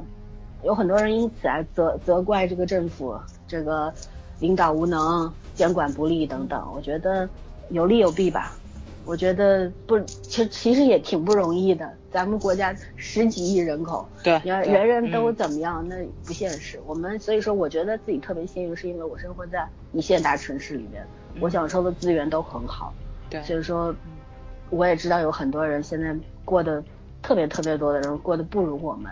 可是可是就是不要忘了，如果我们的国家不昌盛不强大，我们的军队是窝囊废，然后啊，你这个。军费都花在给孩子们读书，然后吃饭上面，闭关锁国。对，然后谁去保卫国家呢？人家打过来的时候，你拿什么去防御？对，这些孩子连命都没有了，我们都没有命了，我们还谈什么？再来一次八国联军，全傻眼。是，就是说，这这两件事情是不能放在一块儿。你不能说我军费，我造造航母的钱可以养活很多人，不是这样。嗯。而是我们要希望我们的政府越来越强大，能够，呃。在这方面更多的去关心，然后更多的把那个那些贫困地方有出现更多的好的当官的人，对吧？去建设建设好这个地方，去筑马筑路，然后把车子通进去，然后每家人都有电有水有自来水，然后让他们享受好的资源，有好的学习的资源，这样子社会老百姓才会更开心，社会才能更强大。那这跟跟跟国防事业。没有关系，你知道吗？就这两件事不能放在一个平台上面去讨论。我觉得现在这些键盘侠呀什么的，太异想天开了。嗯，想起来说什么，对吧？对，就就是看上去看上去好像还有些人会觉得，哎呀，说的好有道理。我就问，道理在哪里？对，就是逻辑上是对的，但是 哪有逻辑啊？这狗屁逻辑好吗？他自己的逻辑。对，就是特别奇怪的这些说法。所以，所以怎么说呢？就是我，我是特别开心，就是看到这些，我们有了自己的自制的航母了，我们的，嗯，多少什么什么型号的歼二十二上天了，对吧？然后我们这个制造出了高科技的什么什么产品，嗯，我们这个研究出了弹道导弹什么什么型号的，就是，甚至有时候我们当时说萨德的时候，很多人担心萨德能够监管我们半个中国，嗯，但是别忘了。对吧？我们也有反侦查，没错，有有很多很多啊什么的。对，不要对我们的军队那么没有信心，好不好？尤其咱们的军事力量一直都是在信息保密的情况下自主研发成的，我觉得这也还是挺厉害的。不要总说咱中国只会这个高仿啊、山寨，其 实咱们也自主研发也是挺厉害。就是很多事情 不要把无知当有趣，你因为无知，所以说去。去，你无知你就闷在肚子里，别说出来，那人家就会觉得你很弱智，你知道吧？就是现在这个这个网络资讯是发达了，但是傻瓜越来越多了，你看看就是傻瓜层出不穷的冒出来。前两天你知道我看一乐挺逗的，就是说那个就咱咱国内一直不都是用支付宝啊，或者说是微信啊，你去支付对不对？然后好像有网友说出国就是那种支付吧不方便，就用那个 Apple Pay。就是那个苹果的那个支付，我的天呐，据说巨难用，对啊，据说巨难用。我我有这个，但是现在国内好像没有什么机会用。有一次我去全家便利店，我想用那个，他们那个机器半天弄不出来，弄不出来，最后对对，最后还是用微信付的钱。对对 对对对 对，说这个不是说这个东西就是毕毕竟说是觉得是咱国家的，咱自己用方便，还真不是那么回事。Apple 是美国的，你在美国用也不好用，他们也吐槽支付特别麻烦。所以这这就是技术上他们也没有特别高 特别高的地方，对，互相学习呗。嗯，对，就是很多人就是我我就觉得就是说，嗯，每一个人其实都有都有一种应该有一种责任心和自律精神，就是你要去多更多的阅读，然后更多的去了解这个世界，然后了解我们身处的这个国家，有很多东西不能张开嘴就乱说。我特别讨厌那种人。咱们觉得这些十年前不一样了，太可怕了，咱们国家。嗯，其实我觉得这样发展特别快，挺不好的。我一直我跟你们俩说嘛，对对对对对，嗯，因为就是这个东西啊，更新太快了。就前两天我记得我跟你们说嘛，说就是就是鸡公煲，哎呀火的时候开满了天津市，然后后来就是你吃腻了你就不想吃了嘛，好吃东西太多了。我那天突然之间馋了，发现天津市一家都没有了。叫外卖都叫不着。那上海没有啊？对对对，就是你这个不不适应这个地区的口味的话，它可能三个月这个东西就消亡掉了。就是你可能或者有的人连见都没见过，它就不见了，它就就就可怕到这种地步。这个 诞生跟这个消亡这时间会越来越短。然后所以说你这个多样性上来说，其实不是一件好事。嗯，它真正留下来的东西是竞争力非常强的，更适合各适更适合大多部分人的。但少部分人的利益，少部分人的口味，咱们从吃上来说，对吧？少部分人的口味你就照顾不到了。但是你如果把这个东西放大到生活的方方面面上来说，其实就是小众群体的利益受到了一个损害，就是发展太快的一个弊端。但是对国家来说，其实是一件好事儿。咱们国家现在怎么说呢？就是世界，你别说一流吧，但是我觉着这个中上流应该是没有问题的。咱们可以，对吧？这个美国俄罗斯儿天天的跟咱这个，对，嗯，还可以说是在政治上，咱们是在一流国家的谈判桌上去进行这个政治博弈的，所以咱国家还是很厉害的。嗯嗯，是的，就是。该肯定的地方要肯定，对吧？对吧？有很多很多不好的地方，希望政府改进。嗯，反正其实政府跟国家不能划等号，没错。但是这一届政府不是这一届，是现在的政府，是咱们国家的领导人，对吧？是他们在在让这个国家变得越来越好，还是越来越差呢？我们也不知道。对这些东西都要盖棺定论，然后二十年之后才能看出来，放到历史长河中去评价。所以说呢，不要太快的失望，也不要太嗨，觉得哎呀，什么东西出来就就是跟键盘侠小粉红，呃，跟键盘侠相反的就是小粉红。小粉红一看到那个就是航母那条消息，那小粉红雀跃的呀，我的天呐，就跟中了一个亿的那种感觉一样。其实不要这样，就是平平平淡看看之吧，就觉得我是这种心态，我我开心。我很自豪，但是呢，我我心里面想希望的是什么？是我们的航母，它是下水了，但是我希望它更健全，然后它能够配备的东西更多，然后嗯，对，然后能够完全自主，嗯，用我们自己的钢铁，然后用我们自己自主研发的各种武器装备，对吧？然后啊，这样子就是说越来越好，越来越完善的时候，那才是真正的。能够去有一种叫怎么怎么说呢？有一种震慑的作用。咱们别的不说吧，就说为什么要发展海军空军，对吧？你看原先那那一年，王伟还记得吧？就是那个撞击牺牲的那个哦，那个那个空军军官，对吧？嗯，对，嗯对。然后那个时候为什么美国人的飞机，他的侦察机敢飞进来？现在为什么不敢呢？对，对不对？那为什么？是因为我们的这个。我们的国家强大了，对，所以他们不敢，的，对，不敢来，然也也没有胆来。然后呢，为什么我们的以前那些我们的那个经常会有这种啊那种什么欧美国家的潜艇潜到我们的海域啦，对吧？然后有这个驱逐舰进来了，又怎么样？想起来吉座说了，不敢进来，海带缠缠螺旋桨，就是对。现在为什么他们？也没有那么光明正大的敢来，也没有那么频繁的敢来了。那是因为我们的海军也强大了，对吧？那天局座不是海军建军那个四月二十三号海军建军啊，多少周年？那那个对，那时候局座不是在一个一个节目里边热泪纵横嘛？嗯，我就觉得局座真是，唉，科普的。科普大将，然后又很有那个特别接地接地气的一位军一位将军将军，你知道吗？没错没错，对，就是你特别与时俱进，然后就是致力于把这些知识，然后对普及给广大的民众，然后让大家更加去嗯爱护，然后理解，然后拥护这个海军的事业。嗯，我觉得是这样，就是以前嗯我从小听过一句话，就说。呃，一一句俏皮话说，陆军土，呃，空军养，海军是个大流氓。你知道这这三句话什么意思吗？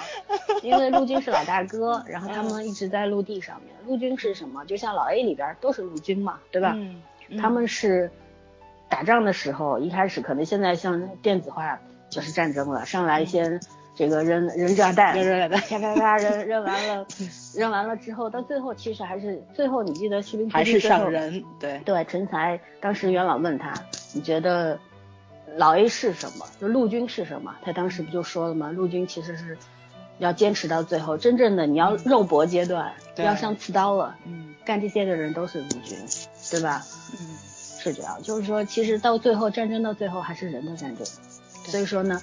嗯嗯，他陆军是在中国应该说是，我觉得我不是很了解，但是我觉得陆军的人数应该是最多的，对吧？然后 呃说那个空军洋是因为什么？人家洋气啊，人家开着飞机在天上，对对吧？然后海军是个大流氓是什么意思？不是说他们色啊，不是说他们耍流氓什么的，而是我从小到大我都觉得海军的那一抹蓝，在我心目当中是。是特别对，特别特别帅的那种，所以我当的是海军。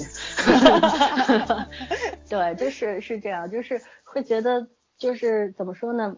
我你当你坐着军舰，然后在巡洋，然后然后咱也不是什么什么会去外海或者怎么样，在公海上，然后在我们自己的海岸线上面巡逻，你在保卫国家的时候，那种那种感觉，那种自豪感，我觉得。就不然而生，对对，不一样。嗯，不就为什么咱们国家的时候，每年的军演或者不是军演，就是那个就是那个多少周年，就是仪仗队啊什么的，全民观看，不就在这里吗？那个时候其实我觉得军民一心那种感觉不一样的。对啊，嗯，大阅兵，嗯，对。其实哎，今年有吗？今年没有吧？嗯，不知道。今年阅兵应该是没有，到现在没有说。就是我说一个，我去年不是去烟台玩吗？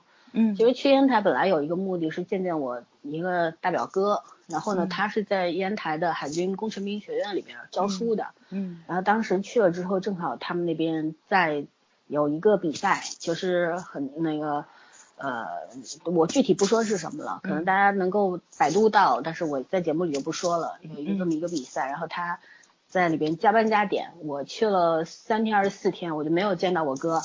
然后呢，他就在微信上跟我说，他说出不来，然后你吃好喝好，哥给你报销。啊，真好啊！对，当然我没找他报销，但是我就我 那挺好的。对我特别能理解，就是就是是这样。没什么钱嘛，史金说的。对，一个是其实他们现在工资挺高的，不是没钱。哎，你这人 是要理解他们没有自由，没有时间，对他们也确实在个人的时间上面。个人的精力上面是付出了太多太多，是一种奉献，这个确实是，对吧？牺牲了自己的，我们可以主张自己的个性啊，主张自己的生活自由时间，对，要自由啊，要什么？他们这些都相对要减少特别特别多，不能说绝对没有吧，但是要少很多呀，非常非常少，对对对对对，是这样子。所以说，哎呀，我觉得。就是好的军旅片，确确实会让人更多的，除了油然而生的那种那种高尚，对吧？然后那种尊尊敬之外，我觉得更多的就是让普通人、普通老百姓能够更多的去理解这些当兵的孩子们。没错，是这样。其实每一个都挺可爱的。我以前我记得我在大学的时候，我们有一个演讲比赛，然后要求写普通人，我就写了一个叫普通一兵。那个呢，是我另外一个哥哥在部队里边，其实在上海是一个，呃，这部队我不能讲番号，但是呢，就是他他们所做的就是呃一个军械库，就管着东海舰队的很多的武器，特别先进的武器，对装备，然后很他们出不来，你知道吗？肯定每二十四小时得有人去监控，怎么样去巡逻，非常非常辛苦，然后。它算一个后勤部队，也反正也不会到第一线去，也没什么。但是呢，常年处于一级戒备，就是这样。因为离居民区很近，它跟甚至跟居民区就一墙之隔。嗯。我我我家有一个房子，那个后窗就对着那个部队，然后过了那个墙，那墙上全是呃那个铁丝网，就是通电的，嗯，高压高压电的。然后里边很大很大一片。菜园子都是士兵们自己平时种种，自己自作对，然后就是你大概能看到里边有一些特别普通的平房啊什么的，嗯，然后有好几个瞭望塔什么的，就就这样一个普通的地方。然后呢，当时里边有一个兵，呃，是一个河南河北邢台的一个兵，嗯，然后这个兵呢就是没有文化，就是一个高中都没有没有念上，那时候还早嘛，嗯，呃，初中毕业然后就当兵了。嗯，当兵之后呢，到分到上海，当兵当了四年海军，然后呢，在上海没有买过一件衣服，退员的退伍的时候拿了三千块钱不到的那个退伍金，啊，给他妈对，那时候还早嘛，你像我上大学的时候，给他妈买了一套化妆品，就是也没花多少钱，几百块钱，然后嗯给他爸买了一条牛仔裤，就这样。他他在河北邢台的一个村里边儿特别穷，我去过那个地方，呃，两两千那个时候我记我想想那是几几年，二零零五的时候吧，大概是二零零五还是二零零六，那时候他得病了，然后我去看他，就是那个地方我就记得就是一个特别破的一个村子，然后就跟电视剧里边儿农村一样，好多人蹲在那儿吃饭，嗯，你知道吗？近期有有野狗啊，有什么，然后都是、都是那种烂泥地，就是没有一个水泥一下雨就路走不了路，对，嗯房子都是平房，很少有二层楼的小楼啊什么的。嗯嗯，然后房子很多都是那种红砖的，甚至没有刷水泥的，就那种嗯就居住环境，家里边儿也不可能有抽水马桶什么的，就这种。我是没有抽水马桶上不了厕所的人，嗯到那儿我就手足无措，你知道吧？就这种。嗯就是在这样一个特别淳朴的一个青年，他到上海来当兵，然后四年没有去过外滩，也没有去过城隍庙，什么都没没去过，就是在他们部队，他休假的时候干什么呢？就在营房里边种种菜，就是这样。嗯，就就是跟史金一样，没有去过天安门广场，对吧？对这很正常。对，嗯就是就是这样这样一个普通的人。然后呢，当时，嗯、我为什么会写他？因为他是一个特别热热热心助人的人。他们呢离那个居民区特别近，嗯然后呢就是，呃，有很多周边有很多这种老年人啊什么的。嗯，这个还、啊这个士兵他就是，嗯对他到那个休假的时候，他们一周就休一天，然后他就会去给他们剃剃头啊，就剪剪头发呀、嗯干什么好就做这些事儿，做了四年，后来回去了。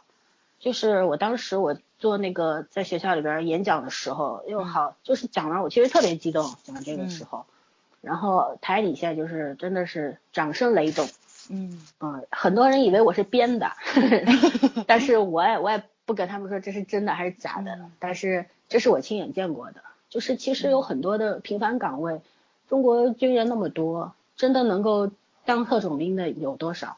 普大多数人都是坚守在嗯。最最普通的岗位上，不管你是在一线部队，在野战军，还是在后勤部队，在在哪里，甚至于像像神秘的二炮，对吧？又嗯很很洋气的开战斗机的飞行员，这些都是特殊的职呃这个职位，这个职务。然后呢，但是大多数的士兵都是在做最最普通的事儿，对吧？不是每个人都有机会扛着枪的，有些人可能就像我认识的那那些士兵，我哥的那个部队里的那些士兵，嗯他们平时也就是就是就是日复一日的进看监控，然后巡逻，然后训他们的这些军犬，然后就是呃种种菜。你说这日子有劲吗？他们之间，我经过他们的，他们有一个有有一些有几个班是在那个瞭望塔里边的，然后一个班几个人，然后特别的干净，井然有序，然后里边，然后就是怎么说呢？但是你你那时候我我觉得那时候还小，就是本身对对军军人有很多的不理解，因为自己生活环境的原因不理解，就觉得大家都是年轻人，都是同龄人，就跟坐牢似的，天天在这里边。对对对对，大对墙之，内跟坐牢有区别吗？另一种意义的坐牢，对吧？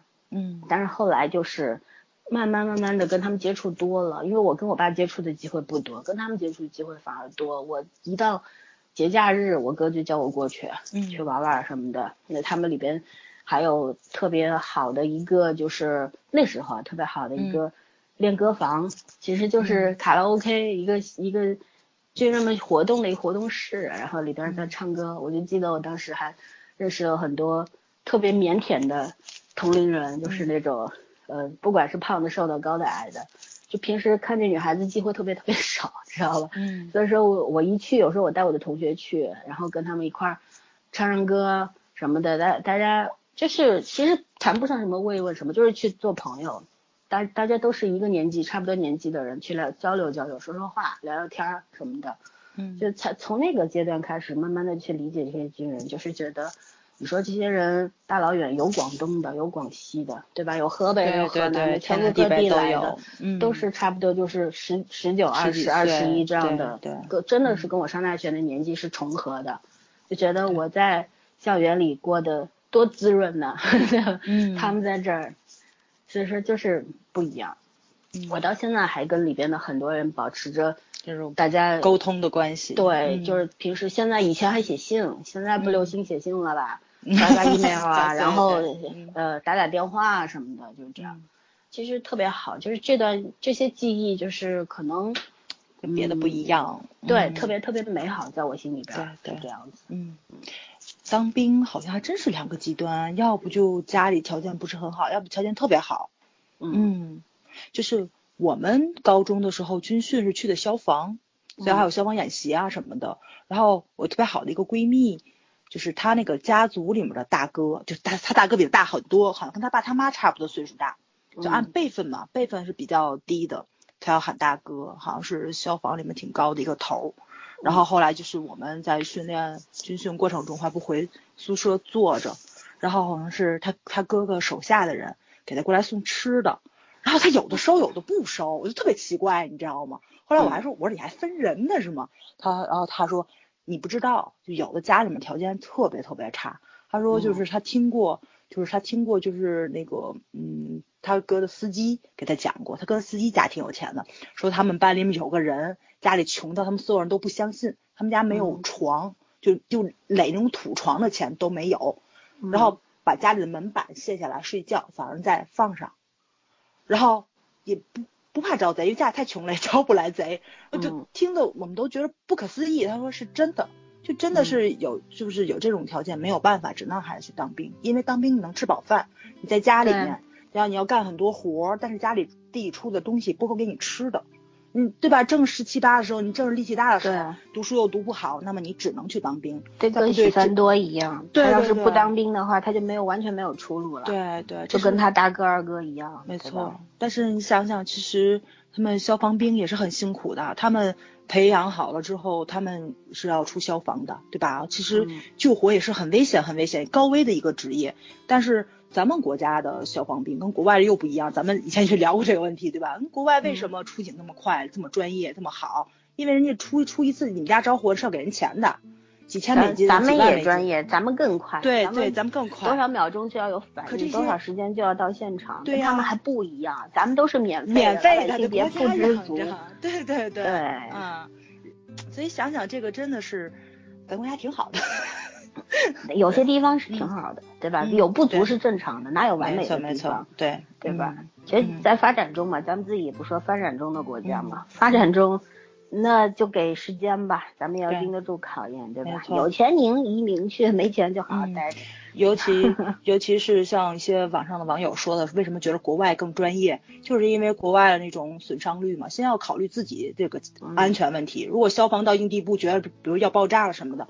不管里面还有没有人，人家消防员是要撤出来的。咱们国家可能是永远是消防员是最后一个撤出来的。如果你听到还有声音的话，他们可能还要去救。所以就是这个，就是呃，你不能说是这个国家给你洗脑还是怎么样，但是就这种人民的生命与财产高于一切的这种意识，他们是具备的。我觉得更伟大吧，可以说是对。对啊，就是你们那个前两年天津大爆炸。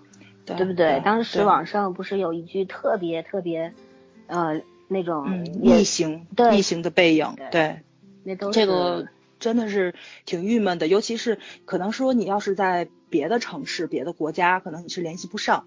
包括像这种身边多多少少可能家里都会有一些亲戚朋友，你能沾亲带故住在那一块儿，或者说就是消防员，我这整个朋友圈都炸了，然后就都是转发的是。我们家邻居谁谁谁谁谁到现在联系不上，说如果有在现场，说不是能不能给个回信儿之类的。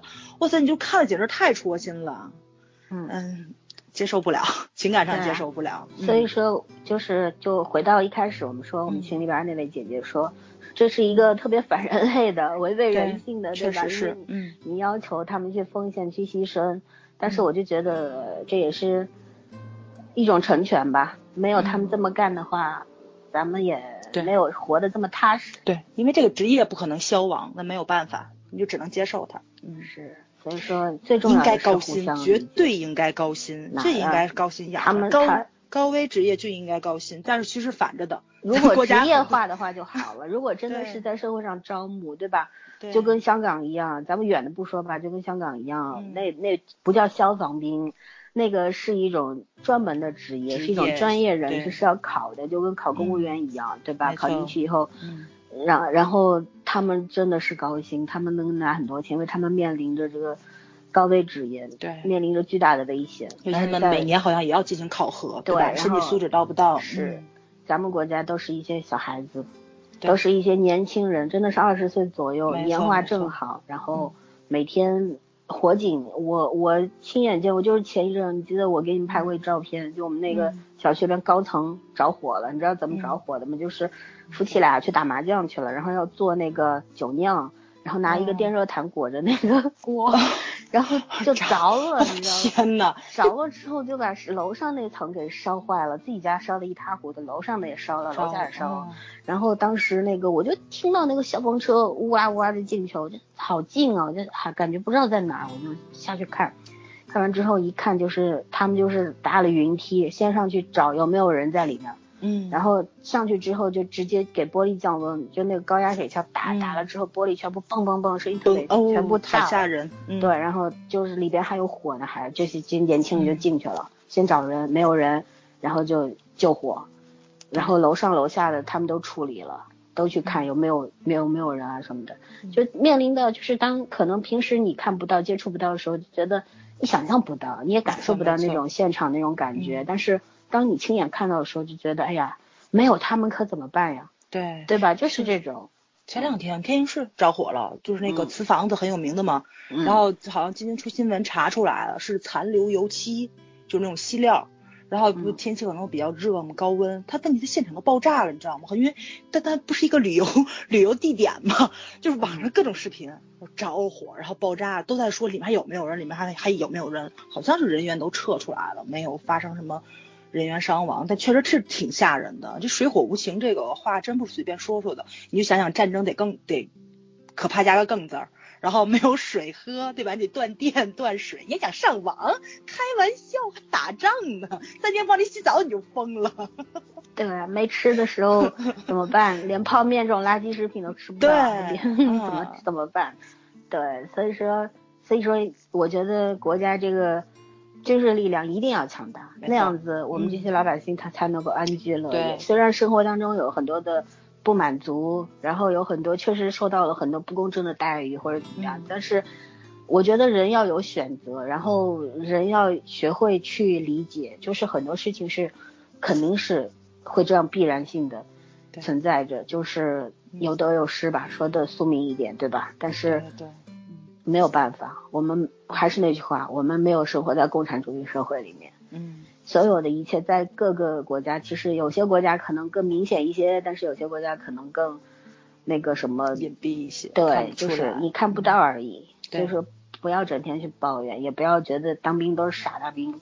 最起码 以后不要说他们傻，他们不傻。军人。对，他们是傻呀，他们不傻的话，你得去了呀，对不对？总得有人去吧，是不是？嗯，呃，通过从士兵突击，我们说到很外延的很多话题，但是其实是这样，就是我早上写了一个大纲，说为什么士兵突击这个剧让你念念不忘？我觉得我们刚刚所说的一切就回答了这个问题。没错，嗯，对，为什么念念不忘？因为设计的面还是很广的。对对对，对他他他给你的不是感动，而是震撼，嗯，对吧？士兵突击里讲的前半程讲的是一些普通人。然后普通士兵后半程讲的是一些一些特殊的士兵，没错。但是不管是普通也好，是特殊也好，嗯，每一个人都会让你觉得感觉到震撼，印象深刻。对，不管他他可能面临的是一个非常危险的境地，就像特种兵，随时要出去面临小型战争，对，随时刀枪无眼嘛，对吧？有普通士兵也可能你要去杀人，这个对。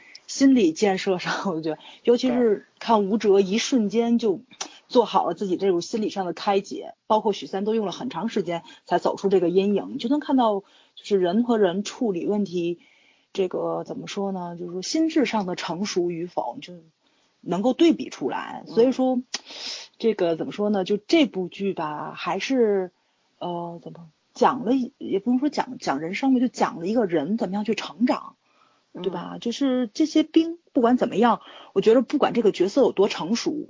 是在面临一些考验的时候，他们都有过这种就是意志上的一种犹疑，在我适不适合这个职业，我要不要把这个作为天职，这个走下去。包括像吴哲呀，或者什么，包括你听元朗去说，可能他在年轻的时候也有一些这个对这个工作跟这事业上的一个考量在，但是最后他们都是坚定的走下来，心智特别坚韧的这种军人，对，就是跟普通人不太一样。虽然咱们可能面临不到这种比较极端的工作，但是我觉得其实这种精神是应该去学的。嗯，任何的生活中跟工作中都会面临这些问题。对，嗯，普通人其实要面对的危险也不少。没错。对对对。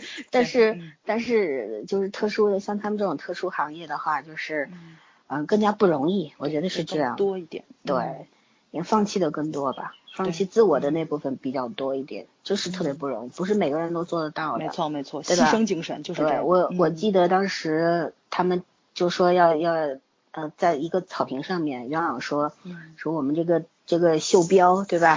是当时要怎么画怎么弄，大家是鸡一嘴鸭一嘴的说出来。我一鸡一嘴鸭一嘴这六个字，我这这么多年一直记着。我觉得为什么呢？就是就是他们没有把这个事情把自己看得特别的重。嗯，也没有把老 A 这个队伍看得特别的牛逼，他们知道自己很牛逼，你知道吧？嗯但是但是但是在主观上并没有把这个事情看得特别重，就觉得就是这是我们应该干的事儿，就这是我既然选择了，我来了，我就得干好。没错，对，所以说这个台词给我印象特别特别深。然后还有一句就刚说过，面包真好吃啊，对吧？那个家伙，但是他他们后来 去了失真营，其实也是一个侦察营嘛，也是也是算，如果要算的话，其实也是一个特种侦察，也算一也算是部队，对，也是一个普通部队里面特别牛的一个部队。然后他当甘小宁，他当时为什么要说那个？他其实我觉得这个就是。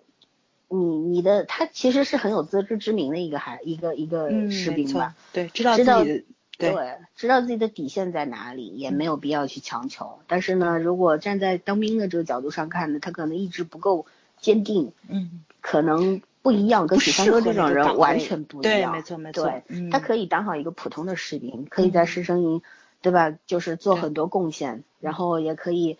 呃，可以以后可以考军校，可以干嘛？因为每个人的这个擅长的东西不一样，职责不一样，对吧？没有孰高孰低。嗯。所以说，出这个剧除了许三多，其他人都喜欢，就这道理。对。因为许三多就是不现实。我不知道你看没看小说啊？就是小说其实可能后还涉及了一些老兵安置的问题，但是他剧里没有没有去演。嗯。就比如说那个谁，就是那个五六一受伤嘛，嗯，高成就是违背了自己的那个作为员去求他爸了，安排了一个好像是专门管库房还是管什么的，就是这种文职类工作，不需要他又跑又又颠儿的那种，但五六一拒绝了嘛。他回家之后应该是做了一个修鞋匠，其实相对来说跟他的性格还有他自己的这个人生规划是完全不搭嘎的这么一个职业，然后在社会上的地位又不高。但是我觉得，就是他的那个做，就是做人的那个高度还是在的，这是肯定的。对他没有自我否认，也没有自我否定。但是确实在老兵的这个安置上，他的这个个人福利上来说，还是 觉着有那么一点点不舒服。我可以给你解释一下为什么会有这种事啊？嗯，因为现在的话有很多就是去从事、去选择当兵的很多年轻人，有些是已经上了大学的，现在对学历的要求越来越高了。因为这是一个科技化的时代，对吧？高科技时代，然后真的都不收初中毕业的人了，至少你得像马小帅这种，对，就是都都，然后很多就是呃考军校的另当别论，就是很多普通社会大学，嗯，社会大学，然后读了一年两年，然后去去考考这去当兵去了，然后呃你可以以后选择休学嘛，以后选择回来再读，退役后回来再读，也有一些直接就在在那考军校了，这个是就是已经有一个分层化了。嗯，你知道吗？就是现在越来越多的普通士兵，他没有机会去考军校了，因为人才越来越多了。以前的话，有一个很好的一个平台，就是，呃，你在在部队里面待几年，然后都有考军校的名额，你可你你可以考上去，然后你可以成军官，然后变成职业兵、职业士兵嘛。军官就是职业化了嘛，嗯，跟义务兵不一样，对吧？现在的话，这种机会越来越少了，嗯，然后呢，但是就咱不说现在，就说以说以前，以前你想一个初中毕业的人，他到军队里面待了三年也好，五年也好，他跟社会是脱节的，没错，社会在发展，他其实是落后于这个社会的，就跟坐牢一样，你出来两眼一蒙灯，什么都不知道，当兵的也一样。出来之后什么都不知道，他他没有可能，他没有好的学历，也没有好的阅历。他你要像像我们在职场上要跳槽，那是我们阅历好，资历够了，我们可以挑更好的职位。但是他们有什么？过了四年枪杆子出来，别的都不会。你说他们能干什么？就是有很多人农村的都回农村去了，虽然是有很多的这个，比方说这个。会有地方上都会有安置的工作，但是大部分的工作有些有，有些没有，有些地方甚至不给你安置，给你一一退伍费就不管你了，对对吧？是这样，就很多人，嗯，我举个例子，我以前写过一个小说叫《无字碑》，嗯，没写完坑了啊，大家想找也找不到这个，里面坑主，你绝情坑坑主，对，但但是但是你知道，就是那个里边有一个，我写了一个主人，主人公是一个军二代。但是呢，他他也是我写了一个成长故事。这个这个主人公呢，他就是本身是一个特别不想当兵的人，但是家里边压力太大，他不得不去。但是呢，就是特别也不是玩忽职守，他该他原则性很强，但是他态度一直是吊儿郎当的这样一个人。然后呢，他爹就给他塞到各种这种就是普通岗位上去，让他去接触这些力量。嗯，对，去让他自己去感化，去感知。然后呢，他有一次去了一个空军基地，里边有一个老班长，是一个炊事班炊事班的班长，待了当了十几年兵，已经三十多岁了，十十几岁进来，三十多岁走。他去的时候是老班长快要退伍前的两天，然后呢，那那个是特别冷，十二月份的时候，然后老班长在那儿削萝卜，然后然后就他这个老班长，而且是。嗯，没有立过功，没有什么，但是他就在这个炊事班的岗岗位上干了这么多年，也没有什么本事，就会拿着大锅铲炒菜，你知道吗？嗯，特别普通。然后他就跟着老班长接触当中，他就慢慢的对这老班长油然而生很多敬畏之心，就觉得一个人在这样的岗位上干一干就是十几多年，对。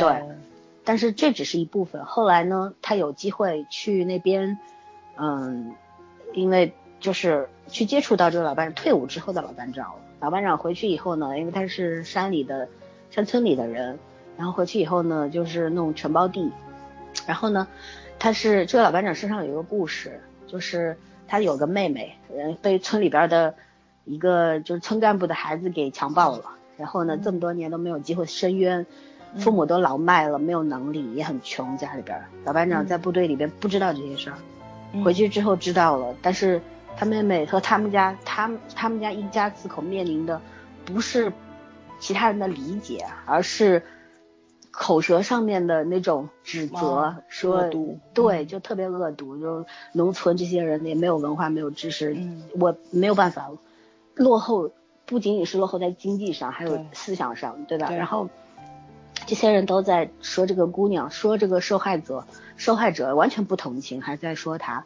嗯，你他妹妹都有点精神出了问题了。后来这个军二代就去了，去了之后呢，老班长就跟他说了这么一件事，已经是他自己没有办法了，就问他，你看看能不能帮帮我。然后这个军二代当时就，就就他知道这个老班长这么多年来从来没有求过人，然后第一次就是知道他他因为是个军二代，他有权，然后他有能力，能不能帮帮他妹妹。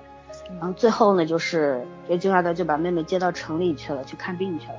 嗯，然后老班长，我最后一幕我写的是老班长站在山岗上面，就是已经不当兵了嘛，但是当时还是远远的，就是这个当兵，这个军二代在后视镜里面看到老班长朝他照敬了一个军礼。然后那一段就是我当时写完之后，好多人都看哭了，你知道吧？嗯，就觉得说，哎呀，他们问我这事儿是真的假的，我说你猜，但是。我没法跟你说他是真的假的，但是你就相信是有这样的人活着，肯定有。对，其实为什么会会说到这一段，就是在说，呃，安置问题，因为确实我觉得前些年在这一方面做的政政府做的不好。然后呢，但是有客观原因，因为他们学历不够，阅历不够，没有资历，在社会上你你给他分配到岗位，对对，嗯。然后还有一个原因是你即便给他分配到一些。嗯工厂企业里边去，但是他们可能会格格不入。没错没错。对，所以说各方面的原因吧，导致大量人还是会出去打工啊，然后回到家乡去种地啊、养鱼啊、干嘛，这些算好的。我甚至还看过，就是以前不是我记得有一个什么剧来着，说特种兵退役有一个出路啊，那个刘诗镇那个叫什么《太阳的后裔》，他不说吗？特种兵退役有很大一部分去当雇佣兵。没错没错，这个这个不只是咱国家，到处到处也很多。对对对，嗯，因为这个就是另一个层面的话，我们今天不讨论了。所以说，就很多很多矛盾的东西存在，对吧？就像不被人理解，然后没有出路。很多人觉得当兵没有出路啊！我去当了三年四年回来，我考不上军校回来，我就傻逼一个，我能干嘛呢？对吧？很多人不愿意去，年轻人不愿意去。现在很多城市里的年轻人不想当兵，农村里的年轻人还是愿意当兵。为什么？这是一条路。对，有很多就是，比方说你在部队里干好了，可能会留下；也许你关系搞好了，还有就是很多人是就跟许三多他爹一样，就觉得你不当兵你就完了，你跟你大哥二哥一样，你出去的话。你还有一条活路啊，就是这样，很很多农村里的人是在这样子的，就是城市里边的人呢，因为选择多，资源多，他无所谓啊，我干嘛要去吃这个苦啊？那所以现在就是这些无所谓当不当兵的人，也有话语权，一天到晚老指责当兵的，也挺有意思的。你都不是那个圈子的，你有什么发言权？不，发言权是有的，但是说的话其实并不客观。对，嗯嗯，是的，所以说。唉，我我也不知道，我我我没有能力去劝这些人啊。但是我觉得，就是互相尊重很重要。这种东西，其实我觉着就是咱们劝劝不了的。但是像士兵突击，像蓝小龙啊，也没用。这个 呃，我觉得还是有用的。对，就像这些个编剧，其实多出一些影视作品，其实其实是有一些。你知道吗？就是让人最难难受的一件事情，就是像你会本身你会受到正能量影响的人，你才会去看。那些人不会看的。你明白吗？就像你有道理的话，你只能讲给有讲道理的人听。不讲理的人，蛮不讲理的人，你跟他没有办法说不到一块沟通不了。对对对，反正这个没有办法。你作者要写东西啊什么的，并不是为了影影响全世界。嗯，对不对？有时候是为了记录，有时候是为了交流，有时候是为了尊重和理解。我觉得就是这些特殊的当当兵的人、穿军装的人，跟我们普通人的区别就在于他们更加不容易吧。可能有各种各样的原因去当兵，因为没有出路，所以要去当兵。但是这并不是成为你指责他们、看不起他们的理由。理由没错，对不对？人家干的事儿你干不了，嗯，对不对？所以说，我觉得咱们要学会尊重和理解他们。你即便理解不了，你尊重，这是最起码的，这也是做人的基本素质，对不对？因为你每个人都渴望被理解和尊重，为什么你不去做理解别人的事儿呢？对吧？都是大家都要将心比心嘛。嗯。好吧，咱们最后就说一下对，因为这是十年前的剧了，对现在的军旅剧有什么样的期许吧，然后就可以结束。都不拍了，有啥期许啊？哦，希望能够开放这一块儿，然后对对对对对对，然后像刘猛这种作家赶紧去，赶紧消失，不要再写了。所谓的军旅作家写的什么鬼？军旅剧不应该这么商业化，你不能为了商商业为了挣钱去做这件事儿，这是特别特别下流的一件事，特别贱。我觉得好的作家一定要青旅作家不是没有啊，但是你可能现在这个嗯制度上面还是有很多的限制，对对，拍不出来也不让拍或者怎么样，嗯，但是我希望更多的多元化出现，咱不用怎么样，就是回到二零零五年那个时候，嗯，就是我我们的这个制度的限制啊，包括这个呃各方面大家投资商的眼光啊，对吧？这个圈圈子里边的人的良心啊，都能够回到那个时候，然后大家都去多做一些好的作品出来。咱们开录之前还说了，以前是看不完，对，现在是没得看。嗯，社会在进步啊，经济在大腾飞啊，为什么反而？这个思想精神领域越来越匮乏了呢，越来越贫瘠了呢，贫瘠之地了，现在都是。所以咱们可以期待一下《战狼二》，给给吴京做下宣传。我我一定会看，一定会看。对对对对。今年就要上了嘛，对吧？对，嗯，一定会看。就是反正我相信吴京也不会乱来的。对对对，确实，他微博天天在讲他们拍戏有多辛苦，真是，嗯嗯，整个剧组都搏上命了，这个得承认。对，他们去的地方本身就不安全。嗯。就像很多人，我我记得《战狼一》出来的时候，网上很多人，因为吴京当时不知道真假，但是我相信是真的。他说投了多少八千万是吧？反正一一家一档，还有还借了不少钱，过亿了，对，全拿出来了。如果这部剧扑呃不这部电影扑了，他就倾家荡产了，从头来过，他就反正要拍，然后呢成功了。我不知道有很多人就在评论里边写，哎，这不就是宣传手段吗？哪会是真的呢？有很多人说，哎呀，他不就是为了挣钱吗？什么精神，什么主义？我觉得这些人 脑子都有病的。确实是，人家敢敢拿出全副身家来做这件事儿，人人家虽然这个他饰演的这个角色有点神乎其神，对不对？虽然里边也也有点假大空。说，咱们天天看的美国的那一帮神经病，不比他牛。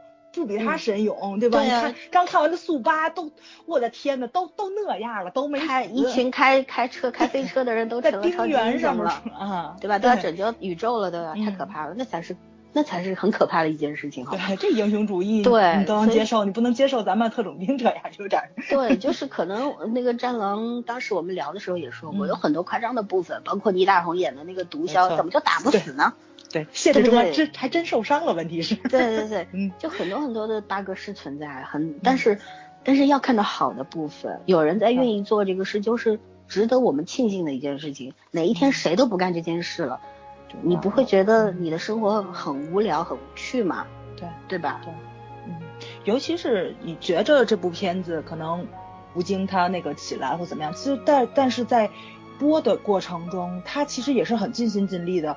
然后我记得那时候不是有出一个新闻嘛？吴京是真的去了每一个会放映这部影片的电影院，他提前都他都去校录了一下，嗯，去看了一下现场录出来，因为好像说每个电影院的三 D 水平是不一样的，他怕大家看着会不舒服，他他都亲自去了。哇塞，我觉得这个强迫症实在是太牛了。确实认真做，就冲着这种认真做事儿的精神，没错，我也得给他买张票捧个场。对，一张不行，两张，至少两张，二刷一下啊。啊，好吧。对，反正希望更多的好的这种军事作品能出现。我小时候真的看过不少，包括前两天咱节目中说的《红十字方队》讲军医的，对，对吧？还有前两年，反正好多名字我都记不住了。还有一个叫什么来着？反正哦。对，那个国防生是讲一群社会大学里边的啊国防生，嗯，后来都成了真正的军人。但有兴趣都可以看看啊，就算你不是军事爱好者，其实这跟军事爱好者没关系。我就觉得可以去看看同龄人的生活，主要是多了解一点。现在的男孩子血性的比较少了，这都挺娘的，好像。对，我觉得应该看一看。对，咱以前这个八一建军节中央六不经常播什么炮兵上。炮兵少校啊什么的，嗯，哇，都超级好看。但是现在已经很多兵种可能都进化了，不像以前似的，嗯挖炮坑什么这些可能都不需要去做了，因为毕竟刚刚老师说信息化战争嘛，对。但是你去看一看以前的兵都是怎么样走过来的，我觉得值得值得看一下。对对，其实，嗯，怎么说呢？我我记得我我前些年还，嗯，差不多就是零几年的时候。每到八一建军节都会放一个电影叫《大阅兵》，我不知道你看没看过。看过。嗯，然后每一次放都很晚，都是要跨零点的，每一次都看。嗯。然后反正我觉得，这不管怎么样，那个节日，反正也是我的节日。然后，然后像我老爸这种人，他每年八一的时候都会跟他的老战友们一块儿庆祝一下，怀念一下，是这样。对对。所以说，就是可能。这种军事生涯、军人的生涯，然后，呃，然后这种生活，很多人没有经历过，也不知道、不懂。但是很多人叫，还是那句话说，很多人叫当兵的叫傻大兵。但是没有人去犯傻的话呢，那你怎么体现你的精呢？嗯，对不对？这种还真不止出现在咱国家，那个比利林恩的战士中中场也一样。对对对，骂他们傻大兵。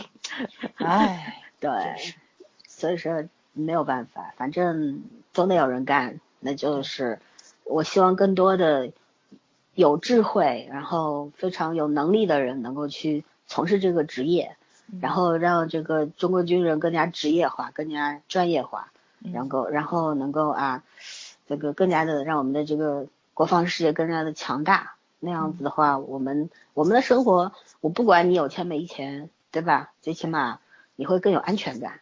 这才是安全感，嗯，对吧？嗯，我记得就是前一阵有一个，呃，中央台有一个演讲比赛，里边有一个在哈佛念书的女孩儿，她有一段视频在微博上，大家可以搜。她说什么叫安全感？就是有她有一个同学是生活在中东国家的以色列啊这些地方，然后呢，那个同学就一直跟跟她说，她说你是中国人，我特别羡慕你，因为你一到寒暑假，一一放假你可以回家，我没有家可回。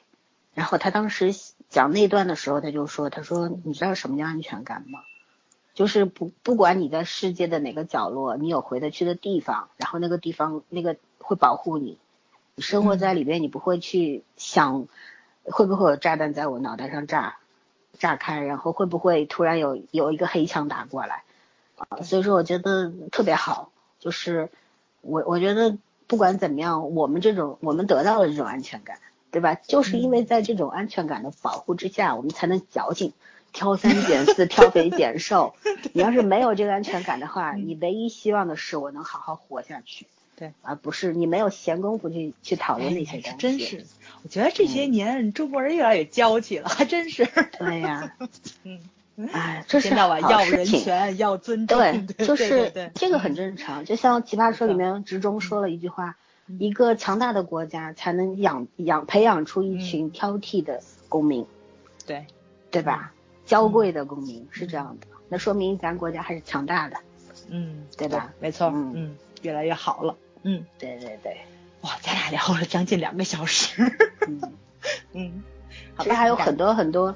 这些军旅故事、军人的故事没有告诉大家，我希望以后出一个机会好的军旅剧的时候，我再来跟他们跟大家讲。希望这个时间不要太久，嗯，因为其实这些故事都值得分享，虽然离我们很远。再找再找时间，咱聊那个团长跟那个生死线，对吧？嗯，对，都可以。我们会去复习一下，因为看的太久了。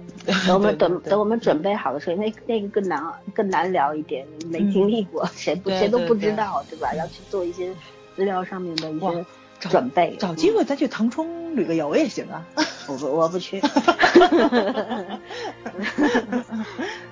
这样好吧说再见吧。嗯。大家再见。拜拜。